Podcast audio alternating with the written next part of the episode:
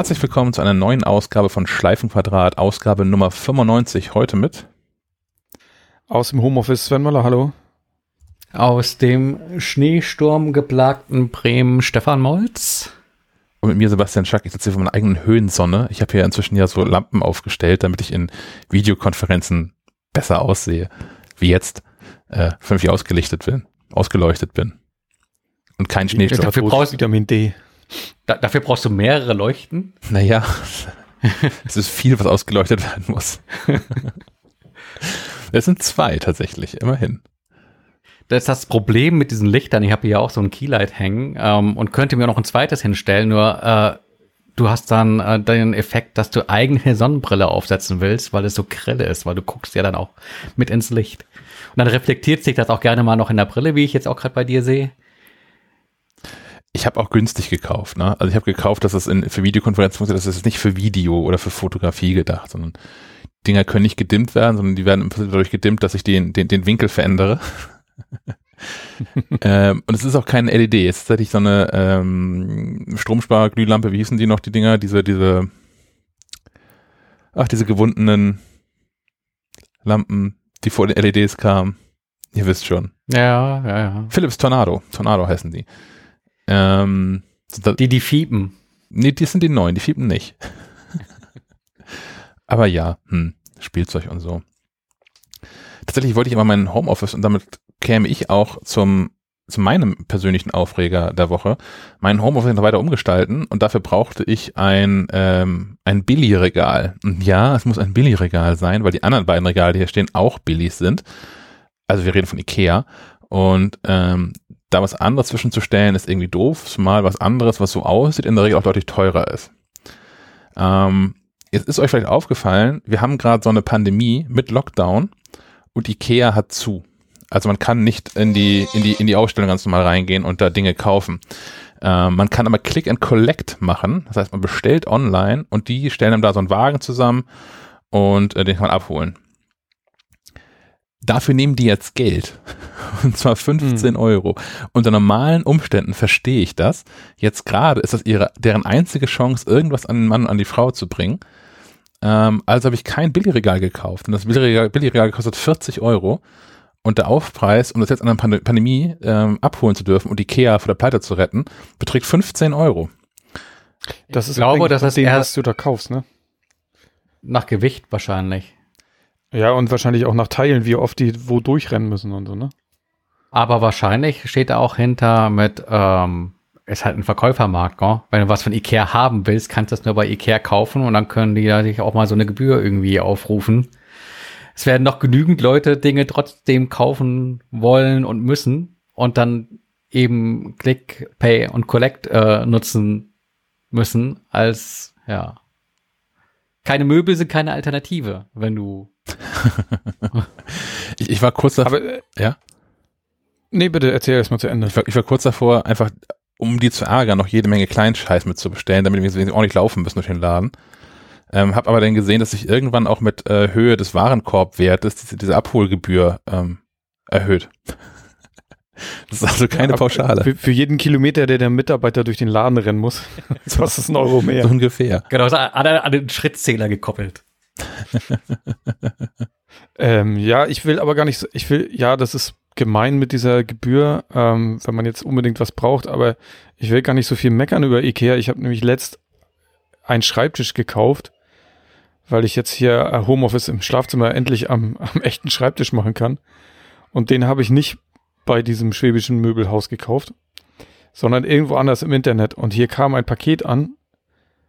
Es war überdimensioniert und es war so viel Mist da drin, also so viel Styropor.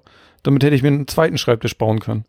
Also da, da muss man Ikea mal loben. Die verpacken einfach so effizient, ist unglaublich.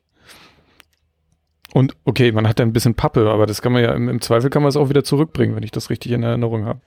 Kostet 10 Euro, ja. naja, tatsächlich mal das nach Corona. Verpackung, da bin ich auch gerade auch ein bisschen eskaliert. Ähm, und zwar äh, mein, mein, mein Bruder, der arbeitet in der Nähe von wo ich wohne und bei da, wo er wohnt, ist Paketzustellung gerade wohl ein mittelschweres Drama, weswegen er ein Paket hat zu mir schicken lassen, um das hier abzuholen nach der Arbeit. Ähm, er hat gekauft bei Amazon einen Wasserkocher aus der Amazon Basic Reihe. Die sind übrigens ganz schick. Ich wusste nicht, dass es inzwischen Wasserkocher mit so Glaskorpus gibt. Ich kenne nur diese Plastikdinger. Aber mit, mit Glas finde ich die Mhm. ganz nett. Und naja, der ist so hoch wie so ein Wasserkocher halt hoch ist, so, so DIN A4-Blatt, würde ich sagen. Ähm, der Karton, in dem das kam, hatte auch so ungefähr die Grundfläche von diesem Wasserkocher, so dass das also, naja, mit Verpackung vielleicht so 30er Kantenlänge oder so. War dafür aber 1,40 hoch. und einfach vollgepackt mit diesen, diesen Luftpolster-Geschichten und Pappe und sowas. Und ich so, okay, ihr seid Amazon, ihr hättet bestimmt einen kleineren Karton finden können. Oder ohne Karton verschicken, das ist der neue heiße Scheiß. Ich habe ja was Neues an Hardware gekauft, wir später zu. Das war einfach ohne Umfer um, Umkarton. Da haben sie einfach ein bisschen, bisschen Tape umgewickelt, einen Aufkleber drauf und Das steht dann aber meistens auch in der Artikelbeschreibung mit äh, sinngemäß, äh, dieser Artikel wird in einer Verpackung versandt, der offenbart, was, äh, was da im Paket ist. das ist mir noch nicht aufgefallen. Hatte ich hier auch schon ein paar Mal. Du kannst dann ähm, aber normalerweise noch sagen, du willst eine Umverpackung haben, weil bei manchen Dingen ergibt es, glaube ich, Sinn, dass das äh, verhüllt ist, was im Inneren steckt. Also ich rede jetzt nicht hier von irgendwelchen speziellen Spielzeugen für spezielle Stunden, sondern äh, gibt ja auch, was weiß ich, irgendwie so Smartphones oder sowas würde ich jetzt auch nicht Ich habe Spielzeug so für tagsüber bestellt. wollen. Ja. Äh, So ist das mit dem. Aber ich, ich nutze die Gelegenheit zur Überleitung, weil ich habe es mir jetzt zur Gewohnheit werden lassen, äh, in den vergangenen Ausgaben immer wieder mal über UPS zu schimpfen. Ähm, auch, auch, dies, auch diesen Freitag möchte ich die Gelegenheit nicht ungenutzt lassen. Ähm, äh, ja, so halb, halb. Ähm, zugute halten muss man UPS, man, man wird jetzt vorgewarnt. Ähm, der, der UPS-Fahrer hier, das ist ein netter, und der sagte, bei der Abholung eines anderen Pakets mit, ich solle mich darauf einstellen, demnächst äh, keine Pakete mehr so recht zu bekommen von UPS, weil sie hätten größere Probleme als noch um Weihnachten rum. Er wüsste nicht, ob das schon auf der Website steht. Habe ich geguckt, da steht natürlich nichts, da steht alles, äh, läuft soweit, okay, trotz Brexit und so, aber jetzt habe ich schon Angst, wenn ich was bestelle. Ich habe sowieso schon immer Angst, wenn ich was bestelle, dass das per UPS kommt, weil es halt gefühlt immer, immer so eine Extra-Runde irgendwo dreht. Ähm, ja, aber wer weiß, vielleicht betrifft das ja nicht nur Bremen und hier bricht bald die UPS-Apokalypse über uns hinein und nichts geht mehr. Und mir fallen dazu gerade zwei Sachen ein gerade noch. Ähm, zum einen hatte doch mal ein Hörer sich hier bei uns gemeldet, der bei UPS arbeitet und Dinge erzählen wollte. Den habe ich immer noch nicht zurückgerufen. Das ist irgendwie über die ganzen Weihnachtsfeiertage, Neujahrsding, sie ist irgendwie verschütt gegangen. Ähm, falls du immer noch zuhörst, ich, ich melde mich bei dir, versprochen. Und ich lass mir gerne mal erklären, wie UPS so funktioniert, so äh, off the record und so. Und das andere, was mir gerade eingefallen ist, wo ich doch gerade über Ikea und Amazon fluchte, ähm, verkauft Ikea nicht inzwischen Dinge auch über Amazon? Mm, Also- nee, du bekommst gerne mal äh, Ikea-Produkte bei Amazon über irgendwelche Marketplace-Anbieter, aber dann zu astronomischen Preisen. Ja, okay. Weil wahrscheinlich einfach für die Leute, die sagen, sie brauchen jetzt irgendwie ein Billigregal und denken, sie könnten das auch bei Amazon kaufen und dann vielleicht nicht merken, dass das aber dreimal so viel kostet. Ja, die können dann halt auch bei Amazon jemanden glücklich machen. Mist, das dachte ich gerade, ob Aber ich einfach mein 40 Euro Billigregal einfach bei Amazon bestellen kann. Und das Hast du nicht mal bei. Kleinanzeigen geguckt? Es kann doch durchaus sein, dass jemand noch eins rumstehen hat, das er gerade nicht mehr braucht. Ja, aber das ist der, glaube ich, größere Akt. Also so ein, so ein Billigregal auseinanderzubauen, wieder aufzubauen, da geht dir mehr kaputt als heil bleibt bei in aller Regel. Also müsste man das so en bloc irgendwie transportieren. Das passt in meinen Wagen nicht rein. Also müsste ich jetzt so in, in, in Corona-Times noch wieder Menschen mit einem größeren Wagen ähm, belästigen und fragen, ob sie mich und dieses Regal durch die Gegend fahren können. Und dass man mich ganz schnell, spätestens bei der Abholung, wo vermutlich auch der Mensch, das verkauft, wenig Lust verspürt, das ein Treppenhaus runterzutragen oder so, ist man ganz, ganz schnell bei äh, Verstoß gegen Corona-Richtlinien. Alternativ äh, gehst du doch noch mal auf Amazon und bestellst dir da ähm, einfach so ein Marie Kondo Buch. Dann brauchst du die zusätzlichen Regale gar nicht mehr, weil du merkst, wie wenig eigentlich, äh, wie war das? Äh, Sparks Joy, also alles, was keine Freude macht, landet in der Tonne. Da habe ich vor, vor Ewigkeiten schon auf, auf Twitter so ein, ein, ein Dialog gelesen, wo auch eine Person, Person A, ähm, dieses, dieses Buch, äh, von diesem Buch erzählt und Person B fragt, ob sie es mal leihen kann und Person A wieder sagt, habe ich weggeworfen. Sparkte nicht Joy offensichtlich. Ja. Ach, das, das ist gemein. Eig der, die Kernaussage ist ja irgendwie ganz, ganz, ganz knuffig und ganz äh, äh, richtig, so mit, dass man äh, glücklicher im Leben dann ist, wenn man die Dinge um sich rum hat, äh, die einem auch Freude machen. Und man steppt wirklich genug Mist äh, mit sich rum. Also äh, nicht nur irgendwie emotional, sondern tatsächlich auch materiell. Ähm, ich meine, gerade so, wir, wir, wir Tech-Heads kennen das doch, diese Schubladen voll mit irgendwelchen Kabeln und Netzteilen, wo keiner mehr weiß, zu welchem Gerät die gehören. Man sie aber auch nicht wegschmeißen will, weil es könnte ja sein, dass. Aber dieser Tag wird nie kommen. Also ähm, da kann man einfach mal beherzt ausfegen. Ich habe tatsächlich ein, ein, ein, ein Schubladenfach. Das ist sogar im Wohnzimmer, in dem, in diesem TV-Möbel, was ich besitze. Ähm, wo Steckdosenleisten drin verschwinden. Also ich kaufe regelmäßig neue Steckdosenleisten, wenn ich eine brauche. Und regelmäßig in anderen regelmäßigen Abständen stoße ich auf diese Schublade, wo bestimmt fünf oder sechs davon drin liegen, die einfach nie verwendet werden, weil ich nicht dran denke, dass ich die habe. Ich könnte also, äh, falls ihr mal 15 Euro Click and Collect, äh, kann mir eine Steckdosenleiste bei mir kaufen. Vielleicht kann ich mir so das, das, das Billigregal refinanzieren. Oder um jeden Elektriker in den Wahnsinn zu treiben, kannst du das nächste Mal einfach, wenn du ein Verlängerungskabel brauchst, 30 von diesen Steckdosenleisten hintereinander schalten. ich, das, das kriege ich nicht hin. Ich habe ich habe mal äh, neben, neben dem Studium, neben dem Job eine Ausbildung gemacht zum Fachinformatiker für Systemintegration. Das kann ich mit nichts vereinen, was ich jemals gelernt habe über Strom und so. Und hinten dran dann den Trockner schalten. Ja, irgendwie sowas und gern auch Einzelverbraucher, die nur so in Peaks funktionieren, wie zum Beispiel Wasserkocher oder Föhn oder so, die auf gar keinen Fall über längere Zeit um gleich viel Strom ziehen, sondern an 1000 Watt und dann wieder aus. Naja. Ja, den Spaß hatte ich hier ja mal in der Wohnung ähm, mit viel, viel Verbraucher, die viel auch in der Spitze verbrauchen und eine Hauselektronik, die glaube ich 1950 das letzte Mal gemacht wurde. Und nachdem wir dann auf den, auf, auf die Waschmaschine einen Trockner stellten und die auch gerne mal gleichzeitig in Betrieb waren, äh, gab es hier das Phänomen, dass es dann zu dem Zeitpunkt gerne mal nach Fisch roch. Und äh, dieser Fischgeruch kommt irgendwie durch so Bakelit äh, Ummantelung oder sowas von irgendwelchen Kabelschächten oder Stromkabeln, die dann anfangen zu schmoren und zu brennen. Ui. Und äh, ja, ähm, das war dann irgendwie der richtige Zeitpunkt, hier einen Elektriker kommen zu lassen, ähm, der dann auch fachmännisch, ganz fachmännisch, einen neuen Sicherungskasten verbaute, auf dem Kopf stehend. Aber die Sache äh, offensichtlich zumindest funktional äh, ja bereinigte, weil äh, jetzt kann man auch ja waschen, trocknen, kochen, alles in einem, ohne dass einem hier Angst und Bange sein muss. Beruhigend. Beruhigend. Hm. Wir haben auch noch einen so einen richtigen, so richtiges Aufreger-Thema. Da geht es um Aktienhandel und unser Börsenprofi ist Sven. ja, ich habe gerade versucht, irgendwie so eine Über Überleitung hinzukriegen, aber äh, zu spät. Äh, ich bin da gestern Abend nur in diesem, in, in Twitter versunken. Ich war, lag ziemlich früh im Bett, weil ich ziemlich kaputt war. Und das ist immer doof, dann nochmal Twitter anzumachen. Weil dann stürmen irgendwelche Leute irgendein Kapitol oder irgendwas ist wieder in diesem Amerika. Das ist immer gerade dann, wenn ich ins Bett gehen will. Und da kochte diese, diese GameStop-Geschichte hoch. Ich habe versucht, das nachzuvollziehen. Ich glaube, ich verstehe es nicht ganz, weil Aktien ist jetzt nicht mein Thema. Ich finde es nur alles ganz schön verrückt. Ähm, ich weiß nicht, habt ihr das verfolgt? Äh, sehr am Rande. Ich habe mitbekommen, dass aus irgendwelchen Gründen ähm, Menschen auf Reddit entschlossen haben, GameStop-Aktien zu kaufen und deswegen jetzt irgendwelche Hedgefonds kollabieren oder so. Ja, genau.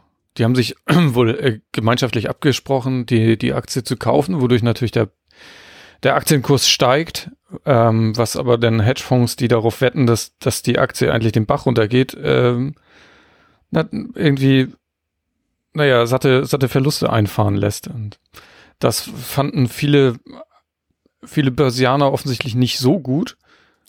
Ich glaube, ich glaub, der, der Punkt Handel ist, wurde auch äh, der Punkt war, glaube ich, dass es gar nicht irgendwie Börsianer waren, sondern eher ähm, so so Graswurzelanleger. Es gibt wohl in in Amiland zumindest so so App-Plattformen wie Robinhood, wo du eben auch als ähm, Otto Normal ähm, ganz einfach mit Aktien handeln kannst und ähm, es gar nicht mehr so diese Barriere gibt, dich mit dem Thema groß auseinandersetzen zu müssen, um da irgendwie äh, ja Verkäufe, Käufe tätigen zu können. Das geht da jetzt quasi einfach ähm, per App. Und äh, wenn sich dann Leute über eine Plattform wie Reddit organisieren, äh, ist das, hat das schon irgendwie, das war schon vor ein paar Tagen bei Reddit irgendwie großes Thema und hatte so ein bisschen was von Flashmob. Nur dass der Flashmob irgendwie halt mhm. auch Geld in die Hand genommen hat. Und ähm, dann halt mit dem Effekt, wie gesagt, die Hintergründe verstehe ich auch nicht so ganz genau, wie das jetzt äh, ja, ja, börsenmäßig alles äh, funktioniert, aber so den Effekt hat man halt so mitbekommen, dass auf einmal Leute, die Geld haben, ganz unglücklich darüber waren, dass Leute, die kein Geld haben, äh, den Leuten, die Geld haben, das Leben schwer machen können. Ähm, und das fand ich dann doch irgendwie auch ein bisschen amüsant einerseits amüsant, andererseits schockierend, äh, indem es halt eben doch zeigt, wie, wie anfällig so Systeme sind und ähm, ja, dass das irgendwie alles ganz schön kaputt ist. Also irgendwie guckt man immer über den großen Teich und denkt, irgendwie ist alles kaputt. Wahrscheinlich hier im, im, im äh, guten alten Europa ist es genauso kaputt, aber. Und funktioniert über diese, diese Leerverkaufsgeschichte, richtig? Ja, die hattest du äh, versucht zu erklären eben. Ja. vielleicht kannst du das nochmal wiederholen, vielleicht verstehe ich es dann. Ja, also, so wie ich Leerverkäufe verstanden habe. Ähm, Sven verkauft Aktien an Stefan. Aber er besitzt diese Aktien selbst noch gar nicht. Und man einigt sich auf, darauf, dass man die nicht jetzt kauft, dass Stefan die nicht jetzt kauft, sondern sagen wir erst nächsten Freitag. Ihr einigt euch aber jetzt schon auf einen Preis, sagen wir 20 Euro pro Aktie. Und ähm, das ist quasi Svens Wette darauf, dass der Börsenkurs dieser Aktie fällt. Weil wenn er dann an diesem Freitag, wo quasi die, die, die Übergabe der Ware an Stefan fällig wird, nur noch 5 Euro kostet, macht Sven ja mit jeder Aktie, die er an Stefan verkauft, 15 Euro Gewinn. Pech hat Sven dann, wenn der Aktien, wenn er falsch gewettet hat und der Aktienkurs aber steigt und wenn der Aktienkurs jetzt so bei 100 Euro liegt, ähm, zahlt Sven diese 100 Euro pro Aktie, bekommt von Stefan über 20, macht also mit jedem Aktiengeschäft 80 Euro minus. Und so kann man irgendwie Geld mit Börsenspekulationen machen, indem man darauf wettet, dass Unternehmensaktien abschmieren. Das ist sehr vereinfacht, ist aber verrückt. Mhm. so das Konzept, glaube ich. Ja, und das haben die jetzt natürlich, äh, die, die, die Reddit-User natürlich torpediert, indem sie die Aktie äh, durch, die, durch die Käufe nach oben haben steigen lassen. Ne? Und dadurch natürlich alle, die mit diesen Leerverkäufen äh, versucht haben, Geld zu machen, jetzt natürlich ähm, kein Geld machen, sondern verlieren. Ich bin erst heute Morgen so in dieses Thema eingestiegen. Also ich bin eigentlich gar nicht so richtig eingestiegen. Ich habe es nur wahrgenommen, weil ich gelesen habe, dass es Menschen in den USA diese Apps verklagen, weil diese Apps irgendwie oder die Betreiber dieser Apps eigenmächtig entschieden haben, dass man da, diese Aktien da nicht mehr handeln kann. Ist, ist das so? Die haben sie sogar eigenhändig, eigenhändig glaube ich, verkauft. Also ohne Zustimmung des, des Users. Die AGBs würde ich ja, gerne mal alles sehen. Nicht, alles nicht ganz, das ist alles nicht ganz sauber. Und gerade wenn so eine App Robin Hood heißt, ist, ist, klingt das alles so falsch. Ich verstehe, ich verstehe nicht so ganz, warum, warum man der Meinung ist, dass man jetzt sich für GameStop stark machen muss, weil das sind ja die Geier, bei denen man irgendwie ähm, als man jung war und das Geld brauchte, mit äh, einem Sack voll Videospielen hingefahren ist und gesagt hat, ich will jetzt dieses neue Spiel gerne haben und die eintauschen und die sagten ja, okay, für, der, für, für deine ganzen, für deine ganze Spielesammlung kriegst du 3,73 Euro, mach dann noch 80 Euro für das neue Spiel. ja, die Beweggründe, warum das jetzt, warum die jetzt GameStop retten wollten, verstehe ich auch nicht, aber das ist, glaube ich, auch nicht so das Thema. Man könnte jetzt natürlich noch das äh, weiterspinnen und sagen, ja, wer weiß, wo, wo das Ganze seinen Ursprung hatte und da welche vorab sich ganz schlau äh, versucht haben, die Taschen voll zu machen. Also, dass man quasi die, die jetzt manipuliert haben, manipuliert hat. oh Mann, ja. Ja, es wird auf jeden Fall ein guter Film irgendwann. Das glaube ich schon. Ja, zumindest, zumindest als Vorfilm zum, zum Wirecard-Hauptfilm. ja. Oh, den, den gibt's wirklich, ne? Habe ich, habe ich heute Nacht, habe ich äh, Medienkuh die neue Folge gehört und wenn ich das richtig mitgeschnitten habe, so halb schlafen schon, gibt es diesen, wird es bei diesen Wirecard-Skandalen einen Film geben mit ähm, Christoph Maria Herbst. Steht die Finanzierung? Ach was. ja, berechtigte Frage. Ach ja, diese ganzen Börsen ja, aber diese, und so. Hm. Aber diese Wirecard-Geschichte ist doch auch ein bisschen durch diese Leerverkäufe aufgeflogen, oder habe ich das? Ah, okay, ich das ist nee, ganz Wirecard gefährliches hatte, Halbwissen. Genau, die, die hatten, die hatten irgendwie Angst, glaube ich, vor diesen Leerverkäufen und den Wetten auf, auf sinkende Kurse und haben dann massiv äh, Lobbyarbeit betrieben, ähm, um quasi die Leerverkäufe politisch sanktionieren zu lassen oder sowas. So, das war das, was ich bis zu dem Punkt verstanden habe, wo ich intellektuell ausgestiegen bin. Aber sind nicht auch mehrere Milliarden verschwunden irgendwie bei Wirecard? War da, ist da nicht auch Bilanzfälschung und irgend sowas dabei? Können die nicht einfach alles, was böse ist? Ist das nicht irgendwie so? ja. ja. ich habe zwei Milliarden fehlt in der Bilanz. Ja, ja passiert. Kann mal passieren, go. Ja, ja. Einmal mit dem Komma und schon. Ich habe ja auch noch die, die, äh, wie heißt das hier, liegen? Die, die Lohnsteuerbescheinigung für 2020 hier liegen. Ich muss als Steuererklärung machen, mal gucken, wo das Komma verrutscht. Na, ich bin schon längst fertig. Ja, ich eigentlich auch. Ich muss nochmal auf, das nochmal kontrollieren, auf Senden drücken. Egal. Ähm, dafür, zu, dazu vielleicht in einer späteren Episode mehr, falls ähm, wir nochmal mit den Herren von Bool sprechen. Das versuchen wir gerade hintenrum anzuleiern. Bool, die machen äh, diese Steuersoftware Wieso. Und ich glaube, dieses Jahr wären die nochmal wirklich sinnvolle Gäste hier in diesem Podcast, um mal darüber zu sprechen, was ist eigentlich mit ganzen Kurzarbeitergeld und sowas ist. Das dürfte ja auch den einen oder anderen Hörer, die eine oder andere Hörerin hier ähm, betreffen. Ich möchte da nicht zu viel vorwegnehmen, aber ähm, ich nutze hier auch privat äh, Viso Steuer Mac. Und ähm, das ist wirklich so ein Autopilot. Also ähm, da brauchst du niemanden mehr groß fragen, sondern die Software ist so schlau und sagt dir dann auch, oh, dieses Corona war doch. Äh, warst du eventuell im Homeoffice, willst du da irgendwelche Pauschalen ansetzen und lotst dich da irgendwie durch. Und ähm, ich glaube, dass da am Ende des Tages äh, ähnliche Beträge bei rumkommen können, wie wenn du da jetzt einen, einen Fachmann oder einen Lohnsteuerverein oder sowas zu Rate ziehst. Das ist aber natürlich viel bequemer, ist das irgendwie in den eigenen vier Wänden mit so einer App durchgehen zu können. Ach, das glaube ich ja eh. Also ich bin seit, seit Jahren mit der, deren Software wirklich glücklich. Ähm, der Trick besteht nach wie vor darin, äh, die, die, die CD-Codes bei Amazon zu bestellen, sie häufig von halben Preis zu haben. Aber ähm, ja. Ja, dazu wie gesagt dann äh, später mehr. Wir können so langsam mal zu Apple-Themen kommen, finde ich. Wer hat denn hier das Spazierengehen eingetragen? Das habe ich eingetragen, ähm, mm, weil es auch an mir vorbeigeflogen ist. Und äh, es bringt uns leider nicht viel, weil Apple da was Neues eingeführt hat in dieses ähm, Fitness Plus. Und zwar kann man jetzt mit Prominenten spazieren gehen. Also nur auf dem Ohr natürlich. Und äh, ja, es ist so eine neue Fitnessfunktion.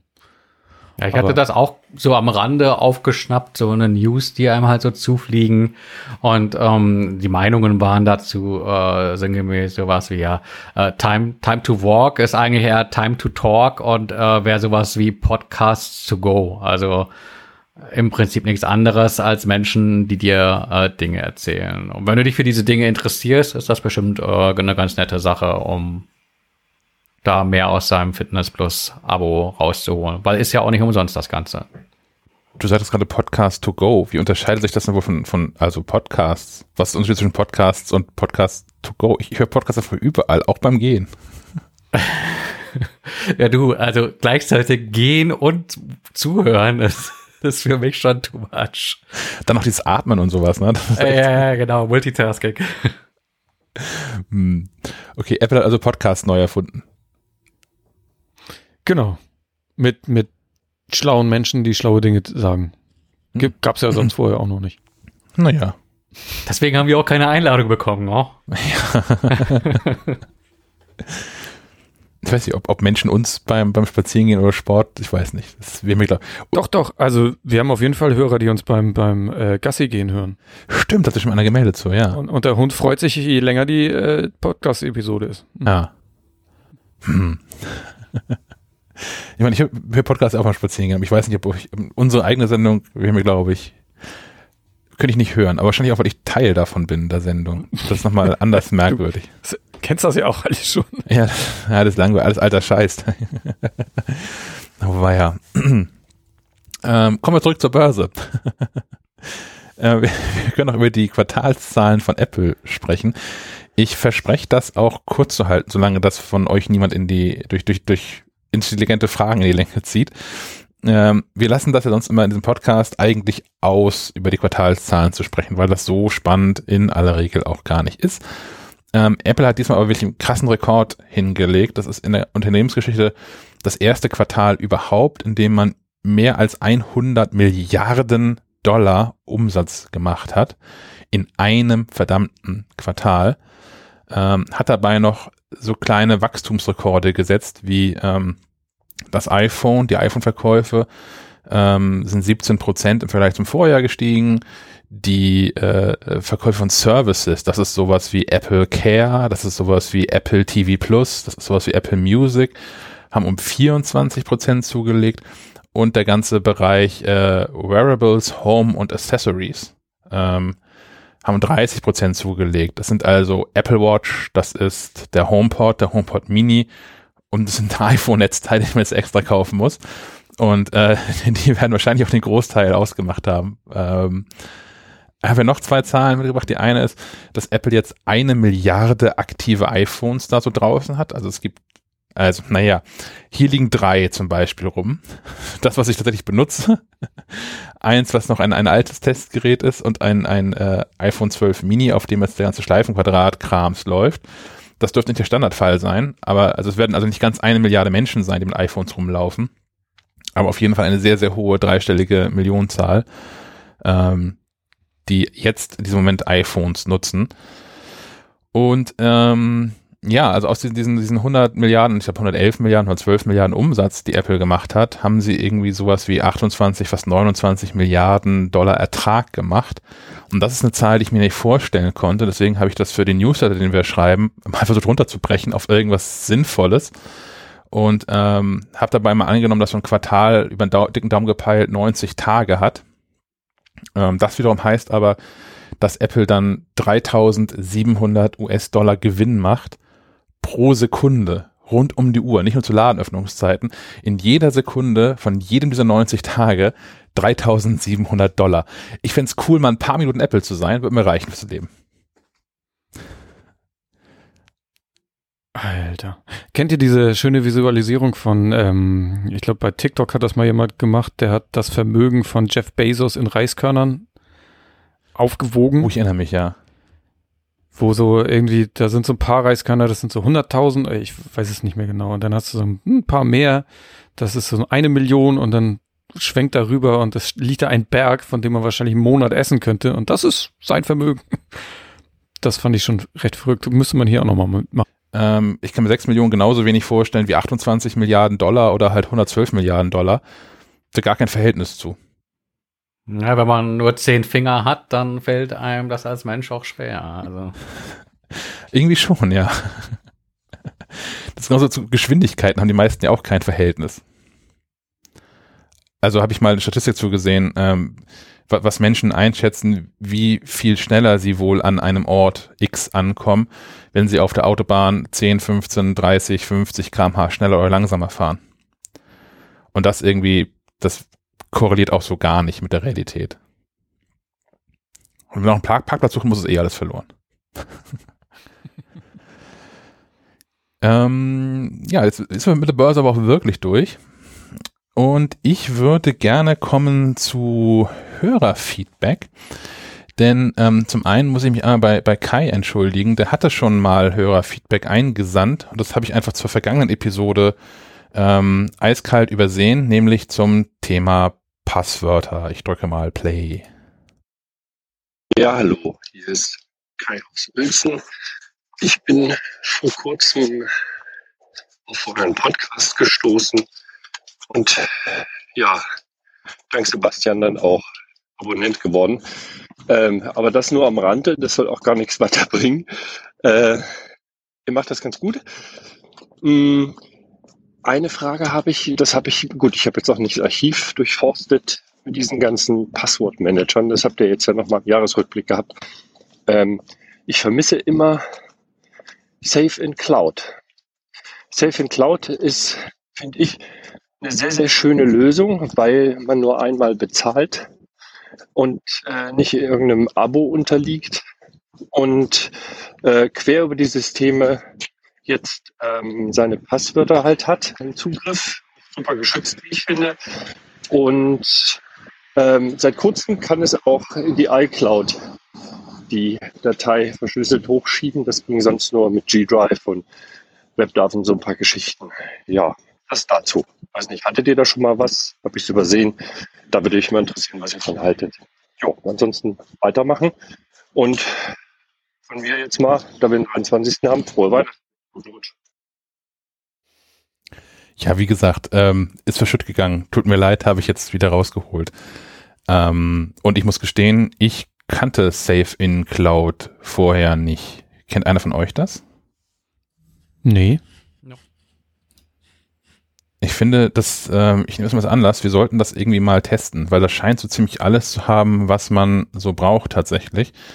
Ähm, ich habe das vorhin durchgelesen. Hier steht was von Zero Knowledge Security, ähm, was bedeuten soll, dass äh, weder die Entwickler noch irgendwer irgendwas über die Daten wissen, die man so hat, außer wie viel Daten man so hat in, in Kilobyte oder Megabyte, weil alles immer 256 Bit verschlüsselt sei. Ähm, hier steht on your devices, computers and in a cloud. Hier steht jetzt irgendwie nicht dabei, dass es auch äh, transportverschlüsselt wäre. Das vermute ich aber einfach mal, da gehe ich von aus dann. Mhm. Kai sagt ja gerade schon, Cloud-Synchronisierung funktioniert auch inzwischen über die ähm, iCloud. Also sagte, wie hat Kai jetzt gerade, ich sehe es in den Screenshots nämlich nicht, da sehe ich nur Google Drive, Dropbox, OneDrive, Yandex oder halt einen eigenen Server. Es kann ein Passwort generieren. Es kann Dateien aus anderen Passwortmanagern importieren. Es hat diese Autofill-Funktion, also automatisches Ausfüllen von Login-Feldern auf dem iPhone. Und es gibt eine Apple Watch-App dafür. Das klingt irgendwie wie, wir sollten das mal testen. Auf jeden Fall, ja, das klingt gut. Ja. Lustig. Das ist die, die Mac-Version ist kostenfrei. Die ähm, iOS-Version kostet 4 Dollar oder 8 Dollar als Familienpaket. Ja. Das ist ja überschaubar, ne? Ich finde das auch. Ähm, nutzt, nutzt ihr Passwortmanager und wenn ja, was? Ähm, bei mir der Klassiker im Einsatz von Password. Ähm, allerdings noch Ja, so bei mir- die, die ähm, äh, Client-Version, nicht die in the Cloud-Version, weil ich das eigentlich nicht möchte, ähm, da Abogebühren für lassen zu müssen. Ja, ich habe auch äh, One Password noch. Ähm, ich möchte auch ungern eigentlich ein Abo haben. Deswegen hatte ich immer einen, einen Schwenk auf NPass erwogen, aber bin da noch nie so richtig zugekommen. Aber jetzt könnte ich ja mal Safe in Cloud testen. Hm. Ein guter Tipp. Es gab ja mal das Gerücht, dass Apple daran interessiert sei, One Password zu übernehmen, die sich da aber irgendwie nicht einig geworden sind. Bin ich ja immer noch ein bisschen traurig drüber, weil es wäre natürlich eine tolle Funktion gewesen, die man irgendwie mit in iCloud hätte schmeißen können. Gerne auch bezahlt, aber dann noch mit noch einer weitreichenderen Integration, obwohl man da echt keinen Grund hat, sich zu beschweren, weil ähm, OnePassword ja gerade deshalb auch so genial ist, weil es den ganzen App- Apple-Schnickschnack mitmacht. Also hast halt dann auch so äh, Funktionen, wie dass du dein Passwort safe mit der Apple Watch entsperren kannst und sowas. Äh, das für, suchst du natürlich bei anderen Passwort-Managern äh, eher vergebens. Das ist schon alles sehr, sehr Apple-mäßig. Ja, iCloud-Schlüsselbund bräuchte einfach nur ein, ein Interface, ne? Also Ja. au- auf dem iPhone wüsste ich gar nicht, wie ich auf, äh, auf ein Passwort zugreifen kann. Ja, das ist in den Systemeinstellungen versteckt und ähm, tatsächlich so, dass man es äh, nicht erklären will. und auch nicht schön ist. Wie du sagst, da fehlt vor allem die Benutzeroberfläche. Aber äh, OnePassword hat ja noch mehr. Da gibt's ja auch so Funktionen, so, so Watchtower-mäßig, ähm, die dir dann sagen, ey, dieses Passwort ist vielleicht keine gute Idee, dass du hier benutzt, weil das irgendwie schon publik geworden ist. Schau doch mal irgendwie diese 30 Accounts an. ob du da nicht lieber irgendwie was ändern möchtest und dir dann aber auch äh, dabei hilft, ähm, sinnvolle Passwörter zu erstellen. Gut, das macht äh, der iCloud-Schlüsselbund auch, aber du kannst die Rezepturen äh, weitreichend ändern und sagen, ja, nee, das soll so und so lang sein, soll so und so viel Sonderzeichen haben, etc. pp. Also da bist du schon sehr, sehr viel flexibler. Und ähm, da ist die Apple-eigene Lösung schon äh, eher das Sparprogramm. Wobei diese, diese Watchtower-Funktionalität hat äh, Apple äh, nachgerüstet. Heißt das Sicherheitsempfehlung okay. und ähm, zeigt mir alle Falke Media Test Accounts an, die ich jemals eingerichtet habe, weil die alle ein ähnliches, ähnliches Passwort haben. Aber tatsächlich, ich gucke mal durchgeblättert gerade, ähm, äh, auf der Liste ist keiner meiner tatsächlich verwendeten Accounts. Das beruhigt mich dann mal so ein bisschen. Aber ja, und auch. Dann, dann, dann wundert es mich. Dann habe ich da tatsächlich noch nie einen Hinweis für, zu bekommen, obwohl ich glaube ich, nahezu die gleichen Passwörter auch in OnePassword drin habe. Und da habe ich schon so den ein oder anderen ähm, Schlag auf äh, Schlag in den Nacken bekommen mit hier, mach mal, sonst äh, bist auch selber schuld, wenn was passiert. Ja, OnePassword ist aggressiver, das stimmt schon, ja. Und weiß, es müsste halt auch eine eigenständige App sein, einfach.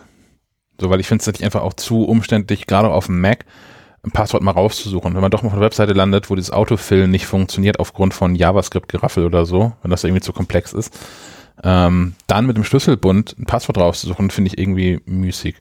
Weswegen ich auch nach wie vor, ich habe das doppelt gepflegt quasi. Ich achte schon darauf, dass Safari alle Passwörter dann auch in, im Schlüsselbund ablegt. Aber klick auch nochmal auf diesen One-Password-Speichern-Button, wenn ich was Neues erstelle, damit ich das auch irgendwann wiederfinde.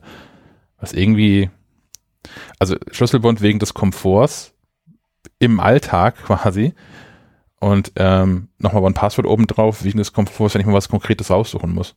Kreditkarten. Außerdem kann man da ja auch ganz andere Dinge, genau, man kann ja noch viel mehr da rein tun, einfach.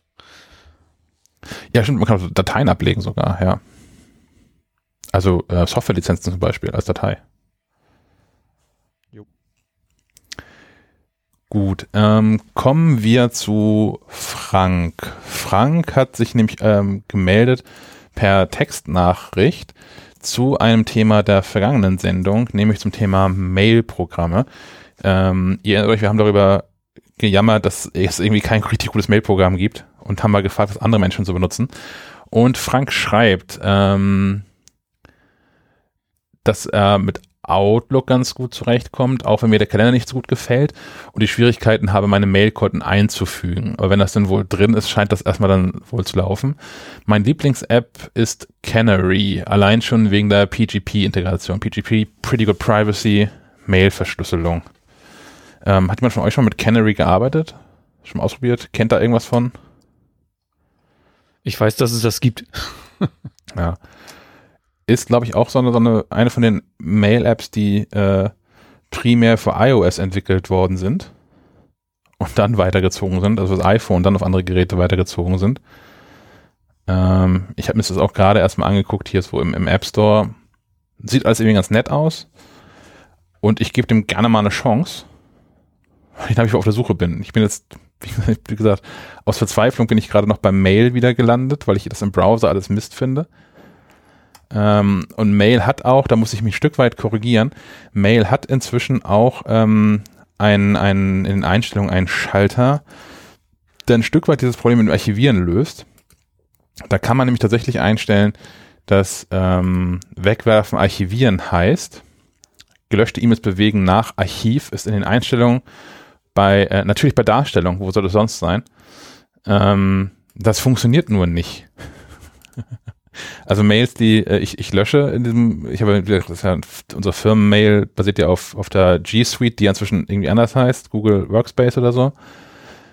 Ähm, wenn ich da Mails jetzt in, in wenn ich eine E-Mail in dem Mailprogramm lösche, dann ist nicht im Archiv oder in alle Mails bei Google, sondern ist dann einfach weg. Also liegt in dem Ordner gelöscht. Was es ist, äh, es funktioniert halt nicht. Es ist ein Drama. Ich brauche was Neues. Ähm, kann dazu aber noch anbieten eine weitere Sprachnachricht von Kai, und zwar von demselben Kai, den wir eben schon hatten. Ja, hallihallo, hier ist der Kai aus Uelzen und wie immer, schicker Podcast bei euch ähm, zum Mailprogramm. Ich habe auch alles durch. Apple Mail ging mir ziemlich auf den Keks, weil mir das mit dem Löschen und Bewegen in Ordner und so ein Zeug zu umständlich war. Dann hatte ich auch mal Airmail. Das lief dann irgendwie nicht so zusammen mit dem iPhone, so dass ich irgendwann bei Spark hängen geblieben bin und relativ glücklich. Ja, aber diese VIP-Geschichte mit den Benachrichtigungen, die glaube ich Herr Schack erwähnt hat, ja, die, die hätte ich auch gern. Ja, schöne Grüße. Die ist mir auch voll toll. Aber hier nochmal der Beweis, dass uns die Leute auch beim Spazierengehen hören. ja, ich wollte gerade fragen, ob das der, der Hörer mit dem, mit dem Hund ist. ähm, nee, kann eigentlich nicht sein, aber ja. Ich würde auch nicht mit meinem Hund auf der Autobahn spazieren gehen. ich würde aber auch ohnehin nicht auf der Autobahn spazieren gehen, aber. Ja, ich glaube, damit haben wir Mails jetzt erstmal so abgeschlossen. Wir sind aber noch nicht wirklich viel schlauer. Ich, ich teste weiter lustige Dinge aus. Ähm, wenn ihr noch da draußen Vorschläge habt, schickt uns das gerne. Zum Beispiel ähm, in unsere Telegram-Gruppe t.me slash Schleifenquadrat live. Ähm, das wäre aber auch der Punkt, an dem Stefan einhaken könnte mit einem Punkt, den er genau zu Telegram in die, in die Shownotes geschrieben hat. Ah, genau. Ich entsinne mich dunkel. Äh, vor, vor vielen Monaten sprach ich im Podcast an, dass wir ja mal drüber nachdenken können, ob wir ähm, die, die Schleifenquadrat äh, Spielwiese vielleicht verlegen von, von, von Telegram in einen anderen ähm, Dienst, der eben so ein Threaded Messaging bietet. Äh, da waren im Gespräch, ähm, beispielsweise Discord, beispielsweise Slack.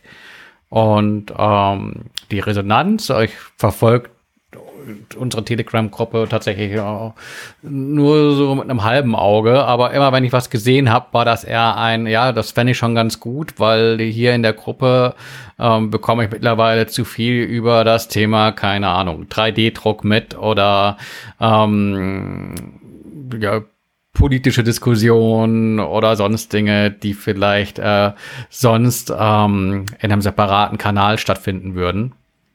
Ähm, und da war, glaube ich, schon der, der Wunsch auch, dass man da eine, eine Umstellung forciert. Nun ähm, hatte ich das einfach mal so ich bin gerade abgelenkt, ich schaue aus dem Fenster und stelle fest, diese Warnwettermeldung mit zwischen 5 und 15 Zentimeter Neuschnee könnte tatsächlich auf diese 15 Zentimeter Neuschnee hinauslaufen. Ähm, ja, ähm, so abgelenkt, genau. Aber äh, ich habe ich hab das natürlich nicht bis zum Ende durchdacht. Ähm, sprich, das war erstmal so äh, eure Meinung. Ähm, einholen und dann jetzt mal irgendwie gucken müssen, was wir denn da nun genau machen. Ich weiß so, im Hinterkopf hat halt dieses Slack, wenn du es in der kostenlosen Version nutzt, halt auch diverse Limitierungen. Ich weiß nicht, wie sehr uns da äh, mitgeholfen ist, da umzustellen. Andererseits ist dieses Discord zwar irgendwie toll, aber hat irgendwie auch Dinge drin, wo man dann äh, irgendwie Schlumpfbären kaufen darf, um äh, alles äh, freizuschalten, was man dann da so nutzen möchte. Ähm, alles wohl nicht ganz so trivial.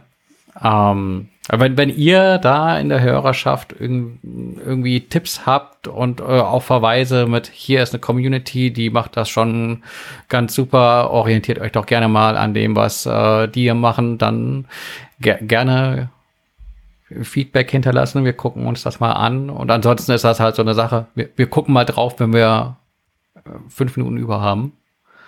Ähm, ich weiß nicht, ob, ob die Kollegen hier in der Runde ich, ich guck mal so nach links und rechts ähm, im, im Video-Call, der hier so parallel läuft. Ähm.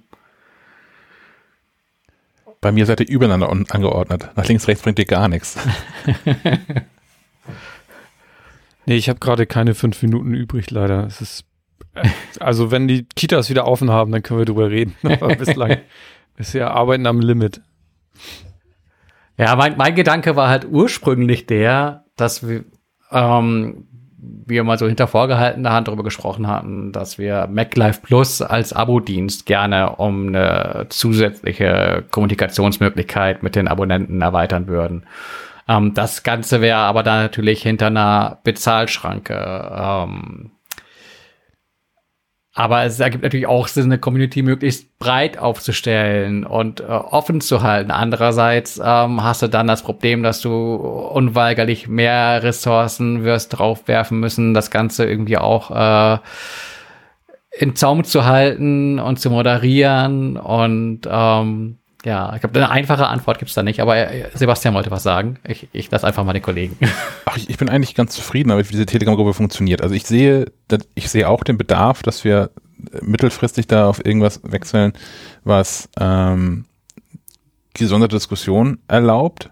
Also dass man mal vernünftig Bezug nehmen kann auf vorhergehende Nachrichten und auch einfach ganzen Diskussionssträngen nicht folgen muss, wenn sie nicht interessieren. Ähm, ich finde aber, abgesehen davon, dass da gelegentlich mal so ein Spammer reinkommt und versucht irgendwie was loszuwerden, finde ich die Gruppe eigentlich sehr ruhig und gesittet. Das habe ich schon ganz anders erlebt in diesem Internet. Ähm, von daher habe ich jetzt tatsächlich da nicht so großen ähm, Bedenken. Ähm, ich weiß, dass Tim Pritlove mit der Metaebene ähm, ein Slack aufhat, an dem man dann partizipieren kann.